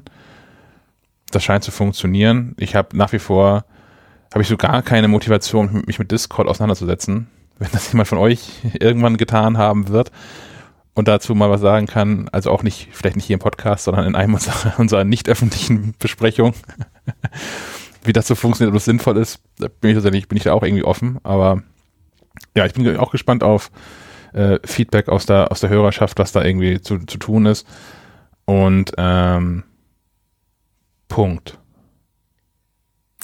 Attraktiv fände ich Slack einfach auch daher, weil wir da ähm, beruflich halt auch unterwegs sind und es dann natürlich einfacher ist, da einfach nochmal in ein weiteres Slack reinzugucken, als jetzt sich noch eine, weitere App über Telegram, Discord oder so irgendwas hinaus irgendwie zu installieren.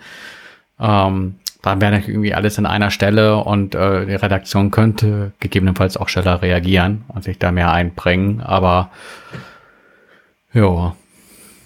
Wir gucken mal, wo uns das führt. Ähm, ich kann noch ein weiteres Hörerfeedback anbieten. In dieser Ausgabe ist wirklich viel, viel los. Und zwar hätte ich hier noch ähm, Horst zu den AirPods Max. Hallo, liebes Schleifenquadrat-Team. Ich wollte ein kurzes, subjektives Feedback zu den AirPods Max abgeben. Für mich sind es die perfekten Kopfhörer fürs Homeoffice. Zum einen funktioniert die Geräuschunterdrückung so gut wie bei keinen anderen Kopfhörern, die ich zuvor besessen habe. Zum anderen funktioniert vor allem aber auch der Transparency Mode so gut wie bei keinen anderen Kopfhörern mit Noise Cancelling. Äh, das ist ein Riesenunterschied für mich deshalb, weil ich mit einem Knopfdruck entweder Teil des Geschehens bin, mit meiner Familie sprechen kann äh, oder mich ausblenden kann, Babygeschrei im Hintergrund nicht mehr höre und äh, mich auf meine Arbeit konzentrieren kann, was wichtig ist, wenn man ein paar Quadratmeter zu wenig hat in der aktuellen Situation. Das war's. Liebe Grüße aus Wien. Bleibt gesund. Ciao. Das ist halt ein Aspekt, den ich gar nicht bedacht habe, weil ich hier ja irgendwie alleine wohne und ob ich die Kopfhörer auf habe oder nicht, ändert genau gar nichts an den Umgebungsgeräuschen. ähm, aber ja, klar. Auch ein wichtiger Punkt. Und ich glaube auch, also es wird nochmal relevanter für mich, wenn wir wieder alle im Büro sitzen irgendwann. Ich habe gelesen, dass die jetzt ähm, verfügbarer sind. Das Amazon hatte gestern wohl sogar mal ein paar, die sofort ab Lager verfügbar waren für ein paar Minuten. Ich habe von der Telekom gehört, dass die ab und zu mal welche haben, die innerhalb weniger Tage lieferbar sind. Das ist aber so ein bisschen widersprüchliche Aussagen. Einerseits heißt das, da sind sie mal verfügbar. Andererseits heißt es ähm, bei dem Conference Call, glaube ich, dass der Herr Cook äh, warnte mit diese, diese AirPods Max. Das wird auch die vergangenen Monate eng werden mit der Verfügbarkeit. Ja, ich glaube, die kommen einfach palettenweise irgendwo an. Und dann rollt mal so eine Palette in das Telekom-Lager und haben die halt mal für sieben Minuten welche, bis jetzt rumgesprochen hat über Twitter, dass jetzt die Telekom da der heiße Laden sei. Und das ist wieder vorbei für ein paar Wochen. Aber ja, verrückt. Aber das ist auch Tim Cook, der auch während seiner, äh, Statements dazu den Quartalszahlen gesagt, ähm, dass sie eigentlich ein bisschen, also nicht enttäuscht sind, aber hat nochmal darauf hingewiesen, dass das, äh, dieses Quartal, jetzt dieses Rekordquartal in einer Zeit passiert ist, in der eigentlich fast alle Apple Stores die ganze Zeit geschlossen hatten und äh, dass wenn man den Kunden die Möglichkeit hätte bieten können, sich diese Geräte mal anzugucken und mal anzufassen vor Ort, man sicherlich noch mehr verkauft hätte von allem. Von daher mal gucken, wie das nächste Quartal so wird. Andererseits könnte man natürlich jetzt auch irgendwie denken, wenn, wenn Apple da auf den Geschmack kommt und sieht, ach, diese, diese Ladengeschäfte, die machen ja eigentlich auch mehr Arbeit, als dass sie irgendwie äh, Umsatz bringen, weil der Umsatz wird ja offensichtlich äh, dennoch realisiert. Ob das dann nicht auch dazu führt, dass man äh, vielleicht künftig auch äh, weniger expandiert oder sich vielleicht auch ein bisschen kleiner wieder schrumpft, was äh, die Präsenz vor Ort angeht. Ich bin mir gar nicht sicher, wie viel wirtschaftlichen Sinn Apple den Apple Stores, so was den Verkauf anbelangt, zuschreibt und wie viel davon eigentlich Marketing ist von der Präsenz. Mhm. Ja, es, für mich war das auch immer eher äh, Showroom, also wie im Autohaus. Äh, guckst dir halt Dinge an. Naja, wohl im Autohaus kaufst du auch noch. Gell?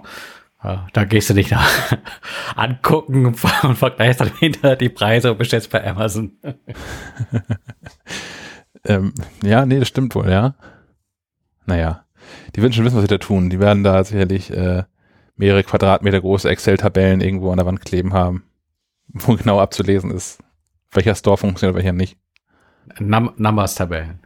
Hoffentlich nicht, denn das ist ja, naja, ein anderes Thema. Vielleicht sprechen wir da nochmal rüber. Das ist genau über Mailprogramme, nochmal über, über Tabellenkalkulationsprogramme. Das wird ein richtiges Hit-Thema. Bin ich jetzt ganz sicher. Danach über Buchhaltungssoftware. Da laden wir unseren Controller zu ein.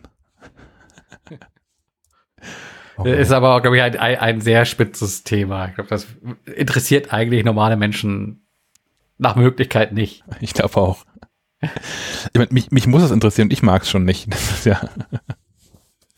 Hm. Aber du hast noch ein Hörerfeedback mitgebracht, Stefan. Äh, genau, über, über dieses Facebook, äh, über den Messenger vielmehr, erreichte mich ähm, eine Anfrage eines ehemaligen hier bei Falke Medias, der äh, mich anschrieb, weil er äh, Probleme mit seinem iPhone hätte. Beziehungsweise nicht nur sein iPhone würde komische Dinge äh, machen, sondern auch das äh, seiner äh, besseren Hälfte. Hoffe ich, dass er das so geschrieben hat, ja. Nicht, dass ich hier jetzt irgendwas erzähle und irgendwelche E-Krisen eskalieren. ähm, ja, und zwar ähm, habe ich das hier mit in den Podcast genommen, weil ich keine Antwort weiß und darauf hoffe, dass, dass der Herr Schack oder der Herr Sven äh, vielleicht weiter wissen, nämlich, dass man mit diesem iPhone telefoniert und auf einmal ist nur noch Stille, aber der Anruf läuft weiter.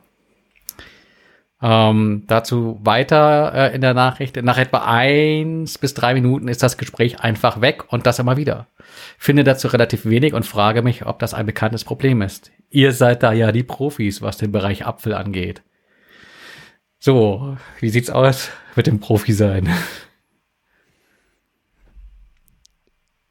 Kenne das aus genau einem einzigen Setting, wenn ich das Haus verlasse und zum Auto gehe, weil hier das Mobilfunknetz hinreichend schwach ist, wo ich wohne. Das heißt, ich habe hier im Haus habe ich äh, WLAN-Call an und ähm, wenn ich das Haus verlasse und zum Auto, zum, zum Parkplatz gehe, äh, schaltet das, also verliert es irgendwann die WLAN-Verbindung. Und es braucht dann immer eine ganze Zeit, das sind auch so gerne mal 30 Sekunden, bis das iPhone dann gecheckt hat, okay, WLAN ist wirklich weg, kommt noch nicht wieder. Mobilfunk wird auch nicht besser als das, was hier gerade ist, nämlich trotzdem mal. Und dann ist das Gespräch aber auch wieder da und bricht dann nicht ab. Und sonst Gesprächsabbrüche habe ich auch nur mit ähm, einer einzigen Person, die diesen Podcast hört, sei gegrüßt. Ähm, da immer nach exakt zwei Stunden eines Telefonats bricht das Gespräch einfach ab. Aber das ist, das ist netzbetreiberbedingt in dem Fall. Das scheint so ein, so ein Kostenkontrolle-Dings zu sein aus grauer Vorzeit, als Telefongespräche noch was gekostet haben. Ähm, aber das, was, was Tim da beschreibt, habe ich so noch nicht erlebt. Ja, ich habe davon auch noch nicht, nicht gehört. Hatte jetzt auch keine Leser-Mails oder so auf dem Schirm. Aber tatsächlich wäre es ja eine Möglichkeit, einmal irgendwie abzuklopfen, tatsächlich, wie so die Empfangssituation vor Ort ist. Wenn man jetzt irgendwie tatsächlich feststellt, äh, man, man ist seit neuestem in irgendeiner Ecke, wo man irgendwie auch nur noch einen Balken hat, ähm, dann könnte das ja schon so einen Hinweis geben, dass das eventuell damit zu tun hat. Ist natürlich nicht sonderlich wissenschaftlich, aber Aber es klingt ja eher nach irgendwas vom Betreiber. Es klingt ja jetzt nicht nach einem iPhone-Problem, oder? Würde ich auch denken. Also äh, kann man nicht diese Betreiber-Infos da auch einmal neu einspielen oder so? Mm, nicht aktiv. Ist jetzt gefährliches Halbwissen. SIM-Karte rein, raus, neu starten, die üblichen Sachen halt. Ja, all sowas, ne? Ich würde ja, was, was Konkretes kann ich eigentlich auch nicht. Hm. Es kann natürlich sein, dass man sich jetzt tatsächlich durch, durch auf einmal durch irgendwelche Mobilfunk-Ghettos bewegt, an Orten, je nachdem, welchen Netzprovider man auch hat, äh, an Orten, wo jetzt UMTS schon stückweise abgebaut wird, LTE aber noch nicht hinterhin ausgebaut ist vielleicht, dass man deswegen gerade wieder in, in neue Gebiete kommt, wo Netz einfach nicht verfügbar ist in vernünftiger Qualität. Aber ähm, vielleicht weiß ja dazu auch einer unserer Hörer oder unserer Hörerinnen mehr oder arbeitet bei äh, Telekom, Vodafone, Telefonica und äh, kann dazu was erzählen. Ich spiele hier mal die Möglichkeiten dazu ein. Den Anrufbeantworter von Schleifenquadrat erreicht ihr unter der Telefonnummer 0431 200 766 705. Ihr könnt dem Team auch eine Sprachnachricht bei iMessage, WhatsApp, Signal oder Telegram schicken. Die Nummer hierfür ist 0160 95 37 88 40.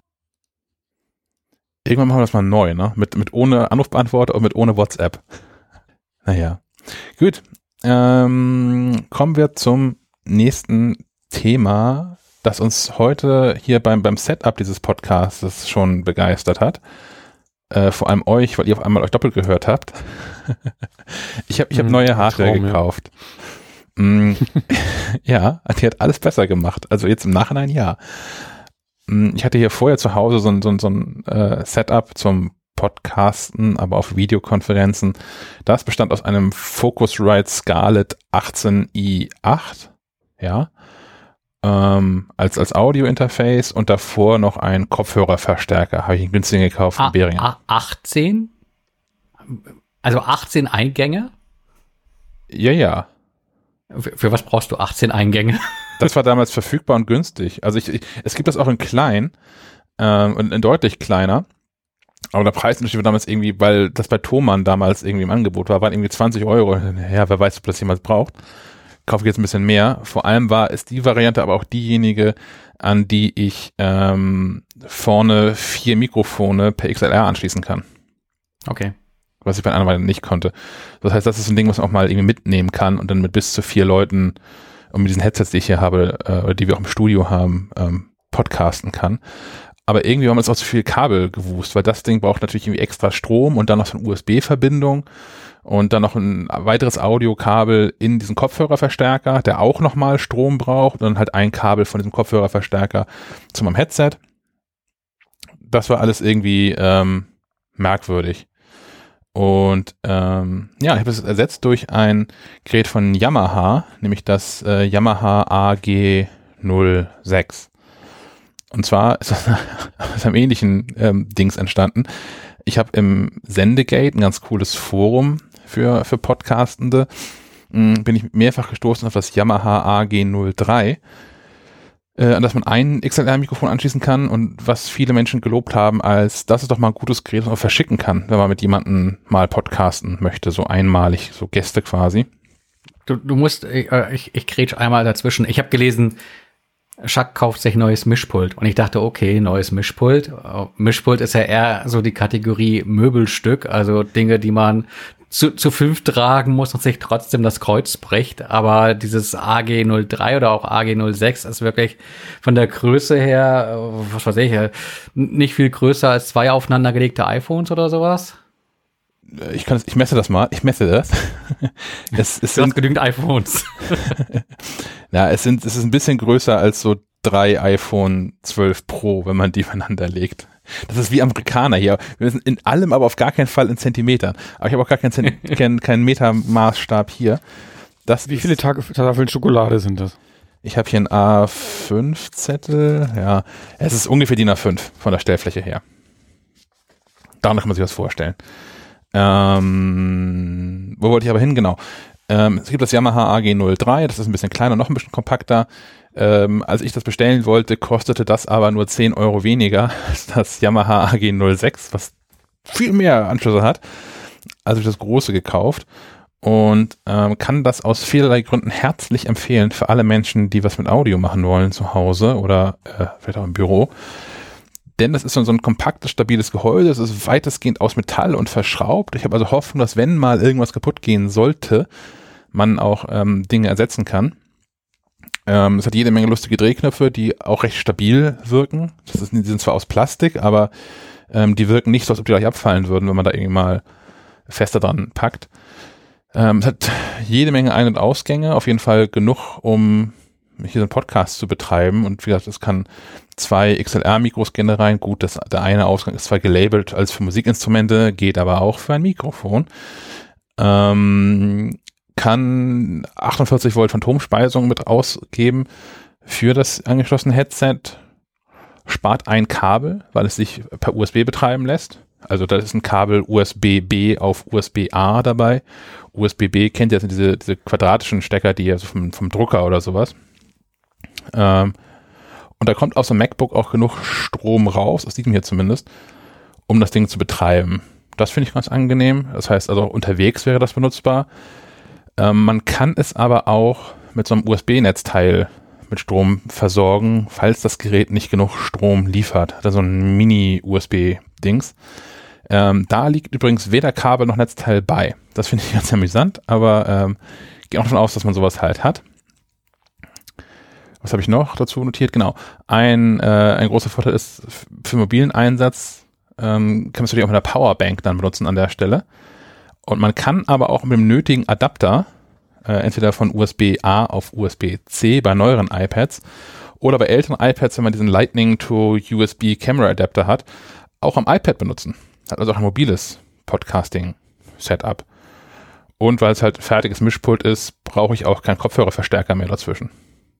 Habe jetzt also ein ganzes Gerät dabei noch eingespart. Ich bin total glücklich mit. Jetzt habe ich auch einen Schalter gefunden, den ich umlegen muss, damit ihr kein Echo mehr habt auf euren Ohren. Also ihr, Stefan und äh, Sven. Es gibt nämlich einen Schalter, da kann man Loopback einschalten für den PC. Wenn man das macht, ist es doof.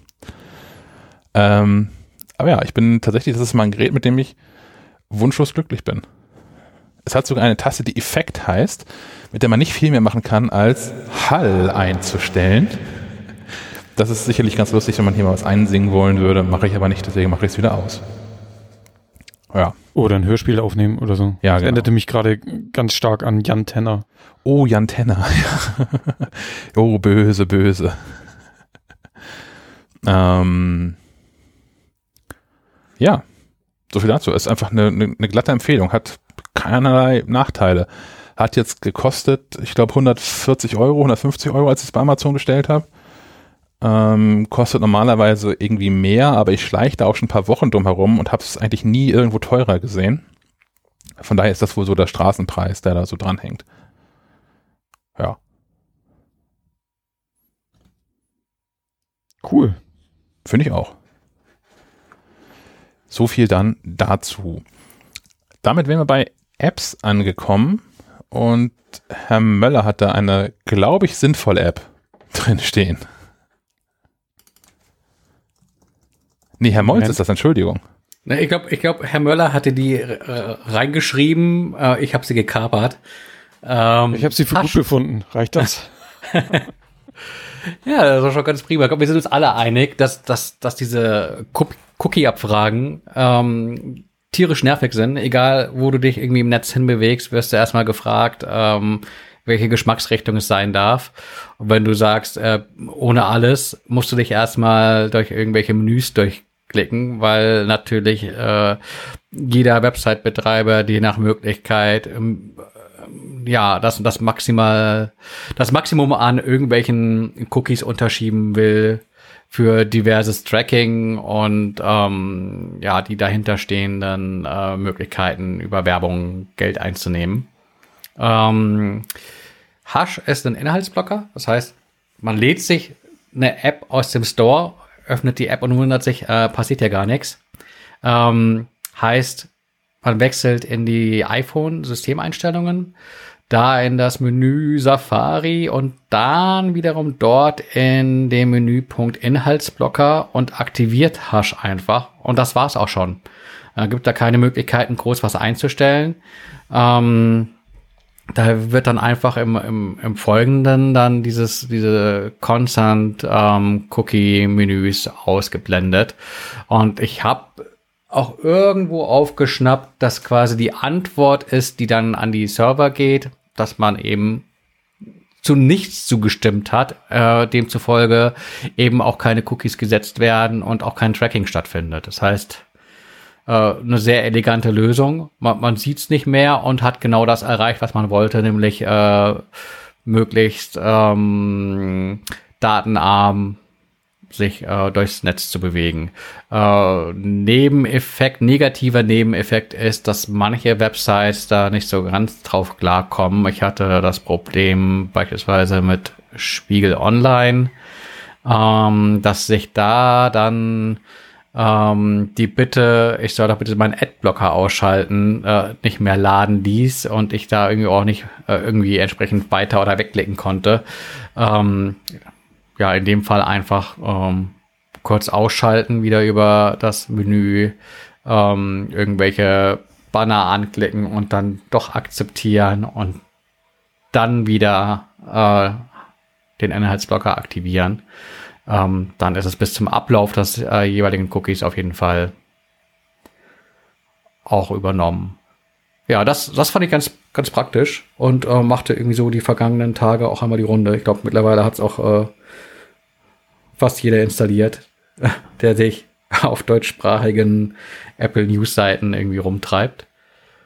Ähm, es gab noch ein Update oder noch eine App, die äh, nennenswert ist. Sowieso jede Ausgabe nennenswert, weil äh, sollten sich alle installieren, die Corona-Warn-App. Ähm, die hat neue Tricks drauf, beziehungsweise zeigt einen jetzt endlich diese Zahlen, die man so jeden Tag hört, auch eben in dieser App an, wo man ohnehin der Meinung sein sollte, alles, was mit Corona zu tun hat, soll doch bitte da auflaufen. Das heißt, ähm, man öffnet die App, ich mache das jetzt hier aber mal parallel. Aha, wieso funktioniert mein Gesicht nicht? Jetzt. ähm, niedriges Risiko, das klingt gut. Ähm, das heißt, man wird äh, weiterhin von dem äh, normalen Startbildschirm begrüßt, aber wenn man ein bisschen weiter nach unten scrollt, sieht man eben tagesaktuell äh, Zahlen zu den bestätigten Neuinfektionen, den ähm, sieben Tage Mittelwert und die Gesamtzahl der Corona-Infektionen. Man sieht, das ist auch ganz interessant, die Zahl der über die App warnenden Personen. Äh, sehe ich beispielsweise, dass es ähm, gestern 1491 Leute waren, die über die Corona-App entsprechend eine, ein positives Testergebnis gemeldet haben. Und da gibt es dann auch dafür wieder einen sieben Tage Mittelwert und eine Gesamtzahl. Ähm, man sieht die sieben Tage Inzidenz mit dem äh, aktuell erfreulichen Trend, dass ähm, diese sinkt und man sieht den 7-Tage-R-Wert. Also alles Zahlen, die man vielleicht sonst auch irgendwie immer wieder mal in den Nachrichten hört. Ähm, aber ich finde, die sind hier an dieser Stelle eigentlich ganz gut aufgehoben. Ähm, zuletzt wurde die App ja ergänzt durch so ein Kontakttagebuch, was ja auch sinnvoll ist, das hier an dieser Stelle zu haben. Ähm, was jetzt noch fehlen würde, wäre vielleicht, dass man den Aspekt Impfungen und Impftermine oder sowas da ähm, mittelfristig noch mit reinholt. Und ähm, ja, ist einfach ähm, ist ja sinn, sinnbefreit. Es gibt ja beispielsweise, hatten wir in der vergangenen Ausgabe auch kurz, äh, glaube ich, die SafeBack-App angesprochen, wo, über die du ähm, eventuelle Nebenwirkungen des Impfens äh, an das Paul-Ehrlich-Institut melden kannst.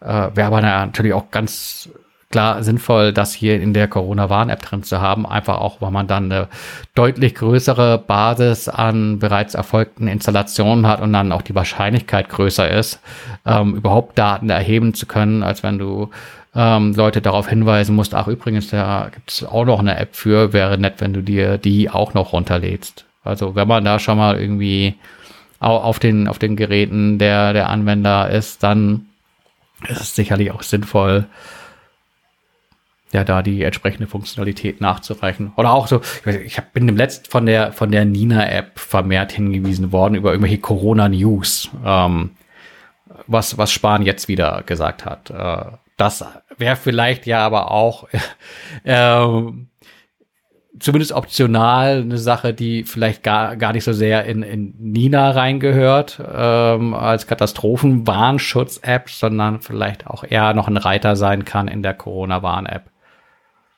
Finde ich. Also vielleicht gibt's auch äh, Argumente, die, die dafür sprechen, das möglichst schlank und elegant zu halten, aber Ich weiß nicht, ich, ich glaube schon, also je nutzwertiger diese App ist, desto höher ist vielleicht nochmal der Anreiz für Menschen, doch noch mit auf den Zug aufzuspringen, die zu installieren. Und weil ich andererseits glaube, das Thema irgendwie durch ist jetzt. Also nicht, nicht Corona als Thema, aber wer jetzt die App bis jetzt nicht installiert hat, ein halbes Jahr nachdem die rausgekommen ist, der kommt auch nicht mehr dazu.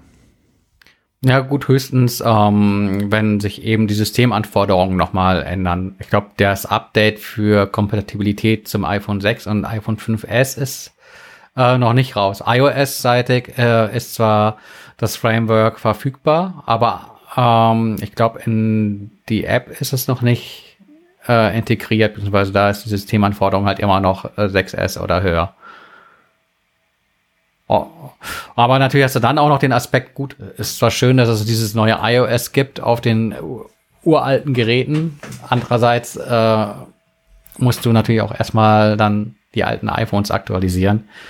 Und ähm, du hast ja nicht automatisch alle Nutzer, die äh, noch ein älteres Gerät haben an Bord, nur weil es theoretisch möglich ist. Da mhm. muss ja schon irgendwie proaktiv äh, Dinge gedrückt werden, weil so ein damals installierten sie Updates, glaube ich, noch nicht automatisch.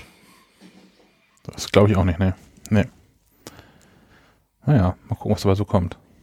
Hm. Ähm, aber wenn ich, wenn ich, wenn ich schon bei diesen Apps bin, ähm, ich habe mal so kurz reingeguckt in Flatify. Ähm, so eine App, wo ich ganz froh gewesen wäre, äh, wenn es die schon vor äh, 25 Jahren gegeben hätte. Äh, als man so in die ersten WGs gezogen ist und immer Stress hatte, äh, ob äh, ungeputzter Badezimmer, leeren Kühlschränken, äh, nicht gezahlter anteiliger Internetkosten oder sowas. Ähm, Flatify holt das Ganze aufs iPhone, äh, insofern, dass man sich da quasi gemeinsam Pläne erstellen kann, in denen man sich Aufgaben zuteilt und ähm, da eigentlich nicht viel anders funktioniert als ein Kalender mit, mit so kleinen Details, wie dass du halt verschiedene Aufgaben ähm, auch mit einem verschiedenen äh, hohem Aufwand äh, versehen kannst. Ähm, ich glaube, über Sternchen. Also damit sich am Ende des Tages nicht derjenige beschweren kann, der irgendwie ähm, den Backofen sauber kratzen muss, äh, dass der andere ja nur die Mülltonne rausstellen durfte, ist halt die eine Aufgabe mehr wert als die andere.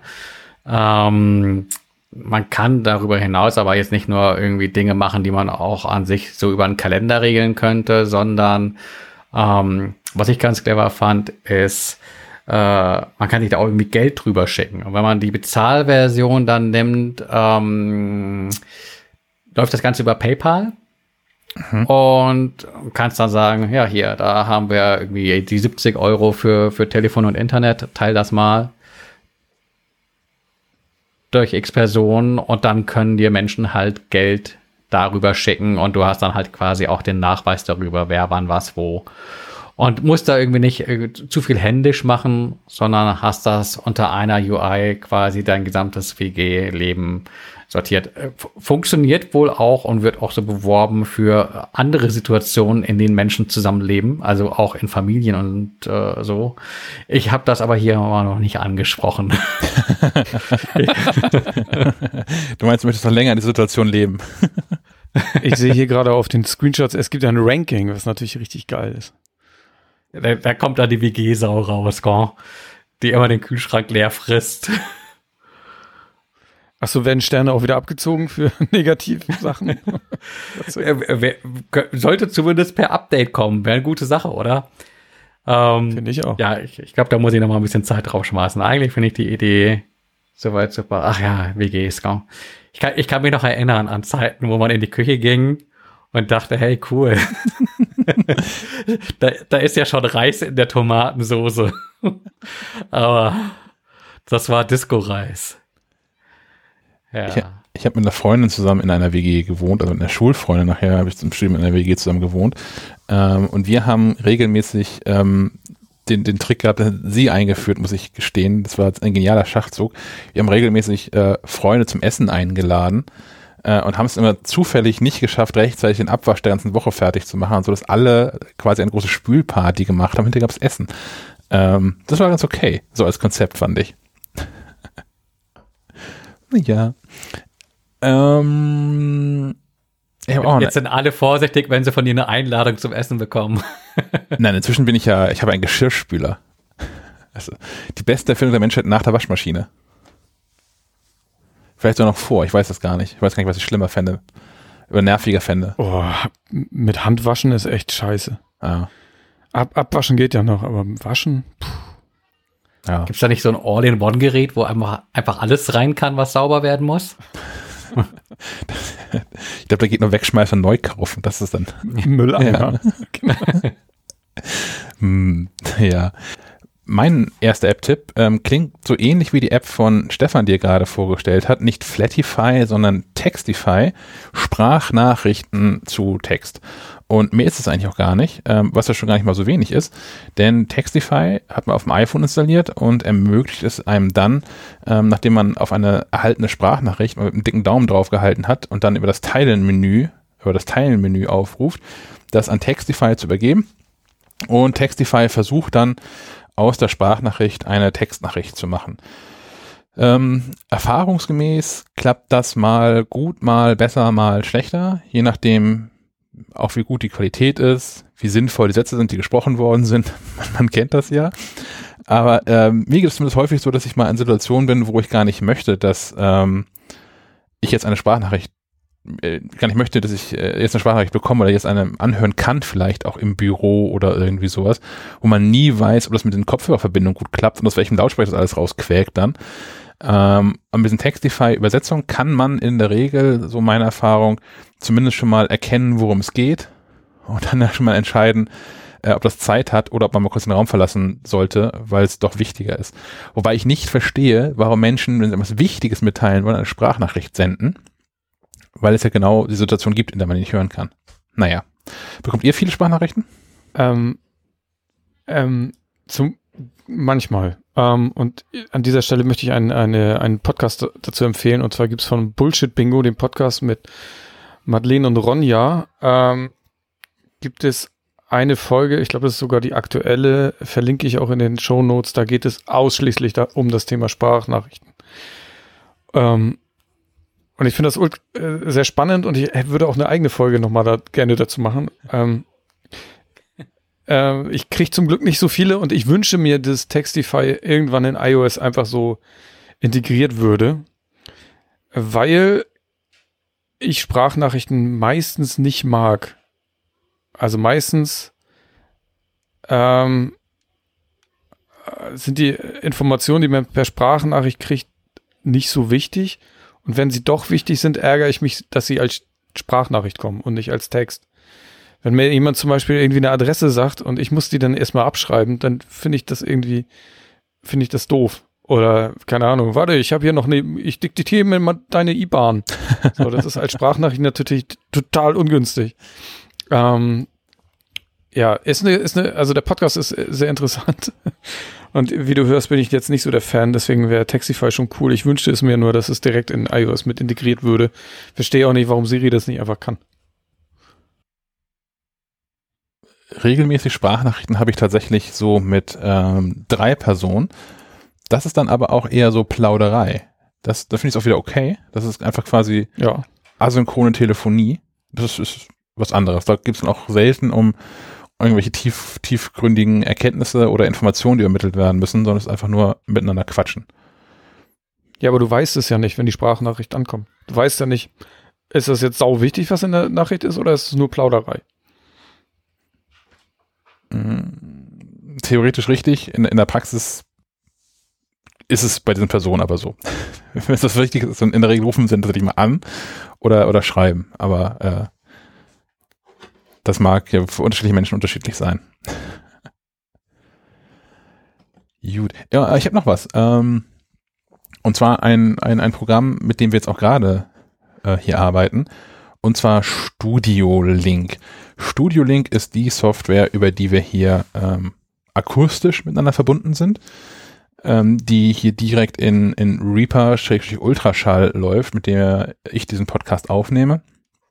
Und da gibt es zwei ganz coole Erweiterungen, wenn man nämlich die bezahlte Variante von Studio nutzt. Also man kann alle Features, die man so braucht, um einen Podcast über mehrere Standorte aufzunehmen, gibt's auch kostenfrei in Studio Link. Das, das Standalone-Programm für die Gäste oder für die Teilnehmer ist kostenfrei. Das Plugin für Reaper und Ultraschall ist kostenfrei. Aber wenn man da fünf Euro im Monat einwirft, hat man so ein paar lustige Features. Zum einen kann man ähm, mal feste IDs vergeben. Sonst wechseln die, die ähm, IDs sind quasi die Rufnummer von Studio Link. Die wechseln sonst gelegentlich mal. Und jetzt kann man ähm, einzelne Clients mit echten Namen verknüpfen und hat dann zum Beispiel wolfgang.studio.link ähm, und ist da erreichbar, so dann der Client jeweils auf ist auf dem Rechner. Ähm, das finde ich ganz nett und auf der anderen Seite noch viel ähm, netter finde ich, dass die jetzt mit so einem äh, Web-Client am Start sind. Das heißt, wenn, wenn ihr einen Podcast vielleicht selbst auch aufnehmt und regelmäßig Gäste habt und immer das Problem habt, äh, ähm, die einzubinden, also ich habe das regelmäßig, wenn wir Partner hier drin haben, ist meistens der kleinste gemeinsame Skype. Und trotzdem scheitere ich regelmäßig daran, Menschen zu erklären, wie sie ihr Audio lokal nochmal aufnehmen, damit es besser klingt für euch als Hörer. Ähm, aber mit Studiolink kann man denen jetzt einfach einen Link schicken und dann sind die halt auf so einer Webseite drauf und äh, können einmal ihr, ihr Headset auswählen und können auf Anrufen drücken und haben daneben einen Button, der Record heißt. Und das ist es dann. Und ich könnte mir vorstellen, dass das einiges äh, einfacher machen wird in Zukunft. Vielleicht ja auch sogar hier im, im Team schon, dass äh, ihr auch diese Software wegschmeißen könnt. Das sinnvoll, das weiß ich gerade nicht, weil ihr ja. technisch begabt seid, aber wir haben ein Programm weniger.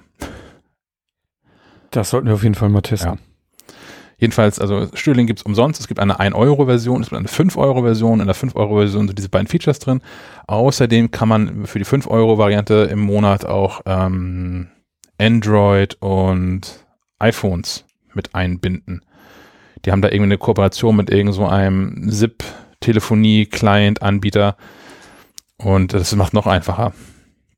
Da können Menschen auch unterwegs ähm, tatsächlich mal teilnehmen, wenn man wieder unterwegs sein darf. Sinnvoll. So viel zu den Apps. Und ähm, wir wären bei Streaming und Gaming.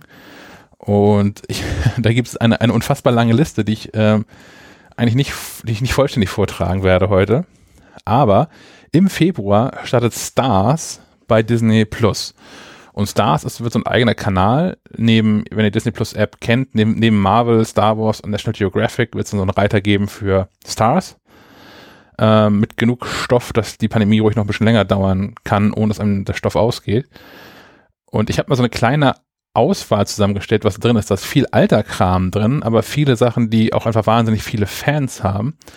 Und womit Disney, glaube ich, auch so den ähm, bestehenderen oder schon, schon länger am Markt befindlichen Streamingdiensten Netflix und Amazon Prime vielleicht so das Wasser abgraben kann. Also wir haben bei, bei Serien das ist noch der kleinere Teil tatsächlich, ist sowas dabei wie 24, Akte X, Bones, Castle, High Fidelity, How I Met Your Mother, Grey's Anatomy, Lie to Me, Lost, Scandal, Scrubs und äh, Walking Dead.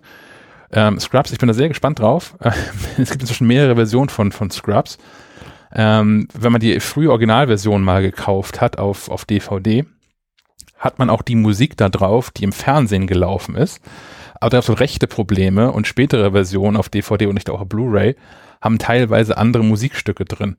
Was schade ist, weil Scrubs ja eine Serie ist, wo die Musik schon häufig sehr zum Verlauf der Serie gepasst hat. Auch textlich Akte sogar. X, Akte X konnte man sogar noch auf VHS kaufen. Stimmt. Oh, stimmt, ja. Ich hatte auch, die erste Staffel hatte ich auch auf VHS und dann gab es irgendwie diese DVD-Boxen, die hatte ich alle. Ja, wir hatten, wir, wir hatten hier in Bremen einen Laden, der hieß Cinemabilia und der war spezialisiert auf äh, Import von äh, Merch, äh, aber auch Ausstattung aus Filmen, mhm. aber eben auch ähm, ja Importe aus Japan und den USA. Und damals war das noch so, dass hier die Serien ähm, mit ein, eineinhalb Jahren Versatz äh, liefen. Also wenn äh, die neue ähm, Akte X Staffel kam, dann ist man äh, hier zu Cinemabilia gerannt, hat sich da irgendwie die VHS gekauft und konnte dann schon alle Leute spoilern in der Schule, die erst in einem Jahr bei Pro 7 oder so dann reingeschaltet haben. Ich hatte hier das Glück, dass äh, wir hier in Kiel nahe an der dänischen Grenze sind, um damals dänisches Fernsehen empfangen ähm, zu haben. Und im dänischen Fernsehen liefen die auch nur mit, ich glaube, wenigen Wochen auf jeden Fall nur Versatz zu den USA mit dänischen Untertiteln. Also im englischen Original mit dänischen Untertiteln. Hat man die auch immer ähm, deutlich vor äh, der, der, äh, was war es, Pro 7, ne? Ich glaube Pro 7 Veröffentlichung mhm. gesehen. Ähm, die Liste mit Filmen ist noch viel länger. Ich habe ein paar rausgesucht, die ich kenne und die ich ähm, mochte. Ähm, Akte X ist ganz total sinnvoll, dass die Filme da dabei sind, weil die zur Serie mitgehören. Ähm, Borat, Braveheart, Con Air, Damien, das ist Omen 2, Darjeeling Limited, Deadpool ist hier und nicht bei Marvel, keine Ahnung. Staffel Nummer 1, die Liga der ausgeblichen Gentlemen, Good Morning Vietnam, Grand Budapest Hotel und ähm, ich bin erst bei G und ich mache nicht weiter. Ähm, die Liste ist sehr, sehr lang und man muss, glaube ich, nie wieder was anderes gucken. Man könnte damit zufrieden sein. Habt ihr Disney Plus ein Abo? Ich habe es gerade ähm, vor zwei Tagen äh, mal wieder geschossen für einen Monat, ähm, weil ich unbedingt äh, Soul äh, gucken wollte von Pixar. Und ähm, ja, wie, wie das dann immer so ist, wenn man da irgendwie diese sieben Euro raustut, dann äh, schaut man, was, was man sich dann noch rauslassen kann. Und äh, ja, halt jetzt so ein paar National Geographic Dokus geguckt. Uh, aber auch festgestellt, dass es ja so wahnsinnig viel an Inhalt nicht gibt. Von daher passt das irgendwie ganz gut. Ähm, dass da jetzt äh, Dinge hinzukommen. Da gab es jetzt auch, glaube ich, gerade gestern oder so ein, ein Pressemailing von, von Disney mit, dass da der größte Content-Drop ever. Ähm, aber ja, so ein bisschen der Beigeschmack ist halt, ähm, das sind Dinge, die du halt auch irgendwie anders äh, auf andere, bei anderen Anbietern vielleicht schon äh, gesehen hast oder abrufen kannst oder halt echt auch äh, ein bisschen olle Kamellen aber Hauptsache was, gell? Ich meine, vielleicht ist es ein Punkt, wo sich Leute dann sagen, na gut, jetzt äh, habe ich hier irgendwie mein, keine Ahnung, 24, ähm, dann brauche ich jetzt das Netflix nicht mehr, weil ähm, eigentlich habe ich Netflix und auch damit ich mir meine neuen Staffeln 24 äh, reinziehen kann. Von daher ist es vielleicht ganz gut, um, um, um Disney Plus ein bisschen tatsächlich aufzupumpen und ein größeres äh, Gewicht äh, im, im Streaming-Markt zu geben, weil es bislang ja schon sehr spezifisch der Marvel und Star Wars äh, war, so meinem Empfinden zumindest nach. Ja, finde ich auch. Aber ja, ich bin, ich bin, ich bin Disney Plus Fan, gerade auch wegen National Geographic. Ich habe das, glaube ich, schon alles gesehen, was es da ähm, gibt. Ähm, ich habe neulich habe ich auch endlich mal gesehen äh, Mulan, die Neuverfilmung, ist inzwischen ja für alle mit im Abo drin und kostet nicht mehr extra. Ähm, ja, ich mag das alles irgendwie. Falls ihr als Hörer dieser Sendung übrigens Herrn Möller vermisst, der hat gerade so Internet-Sachen irgendwie bei der, sich der zu Hause. Hat, der, der, hat einfach aufgelegt, weil er gehört hat, was er jetzt alles bei Disney Plus gucken kann. Wahrscheinlich, ja. ähm, ich weiß nicht, der kommt bestimmt noch mal wieder, vielleicht. Wir machen einfach erstmal weiter. Mm, ich habe noch Amazon Prime was zu vermelden. Und zwar habe ich da gestern Abend gefunden beim sinnlosen Rumklicken ähm, The Great Escapists, was so die, äh, auf, was heißt auf Deutsch, die, die großen Escapists ist entkommen Fluchtkünstler, sowas vielleicht. Äh, mit Richard Hammond, den kennt man aus diversen Autoshows, The Grand Tour auf Amazon zum Beispiel und vorher ähm, das original britische Top Gear. Und ähm, Tori Belleci, der war hinter den Kulissen aktiv bei den Mythbusters und hat da äh, Experimente gebastelt und so. Und das Konzept der Serie ist, dass die äh, auf einer einsamen Insel stranden und da sich Dinge bauen müssen, um zu überleben und irgendwann zu entkommen. Ähm, kann man sehr gut nebenbei laufen lassen, wenn der Tag sehr lang war und man was braucht, um was nebenbei läuft, um, um abschalten zu können. Dann ist das total super. Ähm, Punkt. Ich brauchte aber eigentlich nur eine Brücke, um zu Amazon Prime zu kommen, denn Amazon Prime hat ein Feature, das ich schon, ähm, das ich noch nicht kannte, aber es schon länger gibt. Und zwar ähm, gibt es dieses Amazon Prime Watch Party. Stefan, kennst du die Amazon Prime Watch Party? Nein, aber wohl dahergehend, dass alle Leute, mit denen ich irgendwie gemeinsam Sachen gucke, auch hier äh, im gleichen Haushalt leben. Ah, okay. Ähm, Amazon Watch Party funktioniert so, dass man äh, nicht einfach nur das, das, das Schauen einer Serie startet oder eines Filmes startet, sondern man klickt da auf so einen so einen Watch Party Knopf da drunter und bekommt dann einen Link, den kann man anderen Leuten schicken und die gucken dann über diesen Link dasselbe wie man selbst und Amazon sorgt im Hintergrund dafür, dass das synchron läuft bei allen und man kann dann nebenbei dazu chatten. Also Text-Chat. Finde ich irgendwie jetzt so pandemiemäßig ganz lustig. Noch cooler wäre natürlich, wenn es irgendwie Voice-Chat wäre nebenbei, dass ich halten könnte dabei. Aber es ist natürlich schwer mit dem Audio irgendwie, ne? Wenn es wirklich synchron wäre, könnten das einfach rauscanceln, oder? Hm. Ja. Stimmt auch wieder. Und die es brauchen wahrscheinlich beide Parteien äh, Amazon Prime, ne? Äh, ja. Also man kann da nicht jemanden mitgucken lassen quasi. Naja, du könntest mit dem, mit dem Link könntest du ja deine Login-Daten im Zweifel weiterschicken, je nachdem, wie eng man dieser Person steht. Ja, dieses Amazon-Passwort, ne, das will man nicht so unbedingt ja. gerne weitergeben, finde ich. Das haben die schon ganz geschickt gemacht bei Amazon, ne? dass das alles an einem Account dranhängt. Ja, aber, aber habe ich mein, auch noch nicht ausprobiert. So, so weit äh, oder so genau äh, muss man sich zeitlich ja auch nicht abstimmen, wenn man tatsächlich sich nur per Chat nebenbei austauschen will. Also äh, es kommt ja nicht auf Sekunden an, äh, wenn man sich da nicht gegenseitig irgendwie spoilern möchte. Von daher kann man sich ja auch einfach verabreden über, ähm, nein, WhatsApp benutzen wir ja jetzt nicht mehr, äh, über Signal und sagen, ey, wir gucken jetzt gemeinsam das und das und dann kann man ja auch so nebenbei chatten. Also man muss jetzt nicht gleich zu Amazon rennen und sagen, ich brauche dieses Prime-Abo, weil das eine wahnsinnig tolle Funktion ist. Oder, oder äh, öffne mir die Augen. Was, was, was kann das denn noch? Nee, Punkt, das ist es. Also Textchat ähm, ist hier so ein Versatz von ein paar Sekunden, ist glaube ich irgendwie egal ab so 10, 15 Sekunden ist es, glaube ich, schon nervig, wenn Menschen dann die Pointen vorweg kennen und wenn man sich nah dazu austauscht. Gerade wenn man dabei dazu spricht. Das habe ich neulich gehabt. Ich habe mit einer Freundin einen Film zusammengeguckt. Also auch sie bei sich, ich bei mir. Und wir haben dabei einfach telefoniert. Ähm, also haben den, äh, den, den, den Film jetzt auf dem Fernseher laufen lassen und uns strategisch gut jeweils auf den Sofas platziert, sodass man mit nur einem AirPod drin gut telefonieren konnte, ohne dass die andere Partei den, den Sound vom also ihr wisst schon, ne, dass es nicht so Echo-Effekte dann gab. Ähm, und da war es dann schon irgendwie wichtig, dass wir das auch ziemlich gut genau, also am Ende waren wir so, so eine Sekunde auseinander oder so, haben sie besser hinbekommen.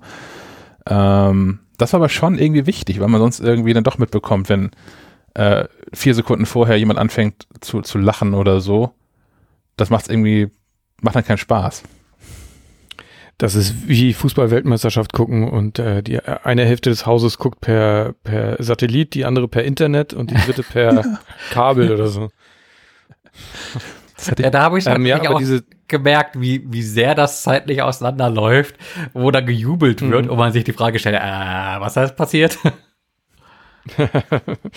ähm, dieses, dieses gleichzeitig gucken finde ich aber ganz interessant. Äh, Netflix hat ja mal für den Film habe ich vergessen, war auch irrelevant, äh, mit so ein paar Influencern diese, sie haben es nicht Watch Party genannt, Watch Buddies hieß das, glaube ich.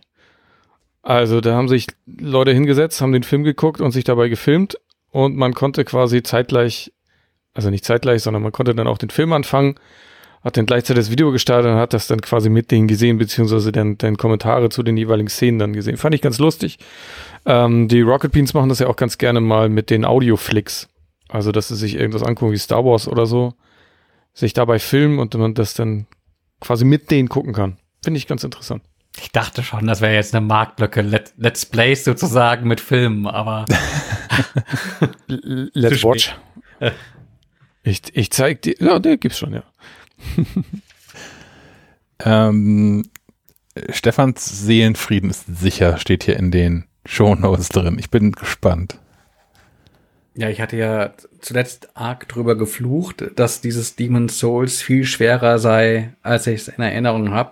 Ähm, so ein super knackschweres mittelalterliches äh, Abenteuerspiel, in dem das Abenteuer vor allem darin besteht, wenn man weniger geübt ist, laufend ins Gras zu beißen, weil hinter jeder Ecke irgendwie eine andere Möglichkeit lauert, äh, ins Gras zu beißen. Ähm, stellte sich heraus, dass ähm, wir einfach hier die, die falsche Charakterklasse wohl gewählt hatten. Äh, so, so einen Soldaten äh, oder Ritter und mit dem in den Nahkampf gezogen. Aber stellt sich heraus, dass diese, diese Adligen, die zaubern können, äh, erstaunlich overpowered sind. Ähm, sprich, man stellt sich da gerne mal einfach irgendwie äh, ein paar Meter weg, zaubert da vor sich hin und hat gleich viel, viel weniger Probleme. Äh, immer noch alles ähm, eine Herausforderung, aber eine Herausforderung, bei der man irgendwie auch mal Licht sieht. Und ähm, ja, also es ist halt so Zuckerbrot und Peitsche, wenn man dann irgendwie auch mal eine Belohnung bekommt und ähm, so einem Bossgegner dann nach dem dritten Versuch auch mal äh, ja im Sand liegt, dann hat man auch Lust drauf weiterzuspielen und äh, nicht Lust drauf, äh, den Controller gegen die Wand zu schmeißen. Das will man nämlich auch nicht machen, die kosten 70 Euro, die Dinger. Ähm, wobei ich auch nie so jemand war, aber ich, ich, ich weiß noch aus Schulzeiten, da gab es Menschen mit mangelnder Impulskontrolle. Da hatte man schon immer Angst, wenn es hieß, ja, wollen wir was zocken. es kursiert gerade in diesem Internet ein, ein Video von, von einer Dame, die äh, ein, ein, einen Stecker aus einer Steckdosenleiste zieht und man im Hintergrund sieht, wie ein, ein Fernseher und eine Spielekonsole ausgehen. Der Typ, der davor ist und spielt, einfach den Controller in den Fernseher feuert und beides kaputt ist hinterher und einfach den Raum verlässt. ähm, ich kann das ein Stück weit nachfühlen, so, aber ist mir auch noch nie passiert. Ich habe mich da ganz gut unter Kontrolle eigentlich. Ich werde damit, also ich, das macht mich traurig dann, also wenn ich sowas sehe. Ja. Weil klar, es ist in dem Moment total ärgerlich und so, aber der große Ärger kommt ja erst, wenn man erkannt hat, was man angerichtet hat. Oh, oh Mann. Mm, ich kann noch eine, eine äh, Cyberpunk 2077 Schummelei anbieten. Also es ist keine echte Schummelei. Aber ähm, ich habe irgendwo, habe ich bei irgendeinem von den Ripper Dogs, das sind die Typen, die einem da so Tech-Implantate irgendwie einbauen können. Neues Chrome. Ja, genau. Habe ich so ein Ding gefunden, womit man dann aus dem Arm heraus feuern kann. Raketenwerfer? Ja, so, ja, so was ähnliches. Funktioniert so ähnlich. Und habe dann aber bei einer anderen Mission, habe ich bei einem anderen Ripper Dog ein Betäubungsmittel bekommen. Und ähm, das kann man, also wenn, die, wenn man einem die Raketen irgendwie ausgehen, ähm, kann man das in dieses Arm-Dings da irgendwie reinbasteln. Und das Betäubungsmittel geht einem aber nie aus. Das ist einfach immer da und ähm, auch irgendwie größere und deutlich stärkere Größe äh, Gegner, also so diese Cyber, Cyber Psychos oder so. Äh, man muss die halt vernünftig treffen, damit muss man mal gut zielen. Aber dann sind die halt außer Gefecht gesetzt. Und dann kann man die in Ruhe. Das heißt, du hast erledigen. ganz Night City schlafen geschickt. Ja, so ein bisschen. Also man muss ja an, an einer Stelle noch, ähm, ich weiß gar nicht, wie weit ihr seid, deswegen, an einer Stelle muss man gegen so ein Samurai kämpfen, ähm, bei dem hat es mir nicht funktioniert. Den musste ich auf konventionelle Art erlegen. Aber so bei den ganz normalen Gegnern, in, in, also anscheinend in normalen Missionen, die nicht, ähm, äh, nicht in normalen Missionen, in Missionen, die nicht zur Hauptmission gehören und wo der Gegner quasi nicht so, nicht so ein Endgegner ist, ähm, scheint das super zu funktionieren. Ob man, ob man im Jahr 2077 da sitzt und sagt, ja, also dieses Spiel war schon echt eine Vision, die Realität geworden ist und man mit seinem Raketenwerfer im Arm ins Büro kommt oder? Spannende Frage. Ähm es ist ja gerne mal so, dass wenn man heute irgendwie sich so anguckt, was, was, was Utopie war, wo die Menschen im Jahr 2020 stünden, so fliegende Autos und sowas, ähm, ist man ja gerne mal enttäuscht. Naja, zumal ja Cyberpunk eine, äh, eine Utopie aus der Sicht ich glaube, aus den 80ern ist oder so, ne? Also die fahren da immer noch mit Verbrennern rum, was ja heute. Der ist ja auch eher eine Dystopie, heute, ja. Wenn man es nimmt, mit dem auf man steht. Nee, ich habe ich hab leider seit, äh, ich glaube, keine Ahnung, seit Weihnachten nicht mehr spielen können oder so. Deswegen, ich bin nicht viel weitergekommen. Dann war es ja gut, dass ich nicht zu viel verraten habe. Äh, Zwischendran kamen dann auch irgendwie schon drei, vier Patches. Also das nächste Mal, wenn du spielst, ist es schon ein gutes Stück weiter. Das wäre fein. Die sind immer gigantisch groß. Ich habe vor ein paar Tagen erst Version 1.1 runtergeladen mit 16 Gigabyte. Und ich habe gestern oder vorgestern gab es Version 1.11 und nochmal 14 Gigabyte geladen. Äh, Du hast, du hast noch nie World of Warcraft, äh, hier Dings, Warcraft, Warzone gespielt, ne? richtig, Call of Duty. Richtig. Da lädst du locker mal das, das Fünffache runter. Hm, okay. Und ich habe irgendwann äh, eine der ganz frühen Versionen von Call of Duty gespielt, habe irgendwann relativ zügig dann erkannt, dass das einfach nicht mein Genre ist. Und weiter auch nicht funktioniert. Es gab mal irgendwas, was kostenfrei war zwischendurch, ne? Was man irgendwie. Ja, das Warzone, ja. Das kannst du jetzt auch kostenlos spielen. Hm. Da habe ich mal reingeguckt, aber was ist, es ist einfach nicht meins. Dann spiele ich lieber noch eine Runde äh, Madden jetzt in Vorbereitung für Super Bowl am nächsten Wochenende, also am 1. Februar Wochenende. Nein, am äh, oder? Wann ist der 1. Februar? Der 1. Februar ist Montag. Ja doch, also am 1. Februar Wochenende. Übernächsten Sonntag ist Super Bowl. Montag habe ich mir freigenommen. Okay. Dass du schon mal Bescheid wisst, vielleicht auch. Gut. Haben wir noch irgendwelche Themen, die wir vergessen haben? Bestimmt. Aber nicht, dass sie mir jetzt einfallen würden. Also, Ja, alles, alles, was jetzt nicht auf dem Tisch ist, gibt's nächsten Freitag. Genau, sparen wir für nächste Woche auf. Ähm, dann war das ja diesmal eine tatsächlich, also wo die Liste irgendwie recht lang aussah, eine äh, beinahe angenehm kurze Episode. Habe ich weniger zu schneiden nachher. Tut mir leid für diesen einen Hund, der immer, dass dessen Gassi-Runden von unserer Podcastlänge abhängig sind. Aber meine Güte. Dann äh, einmal mehr vielen Dank fürs Zuhören und wir hören uns nächste Woche wieder. Bis dann. Auf Wiederhören. Jo, bis dann dann. Ich gehe jetzt raus. Ähm, Schneemänner umschubsen. Ciao. Ciao. Tschö.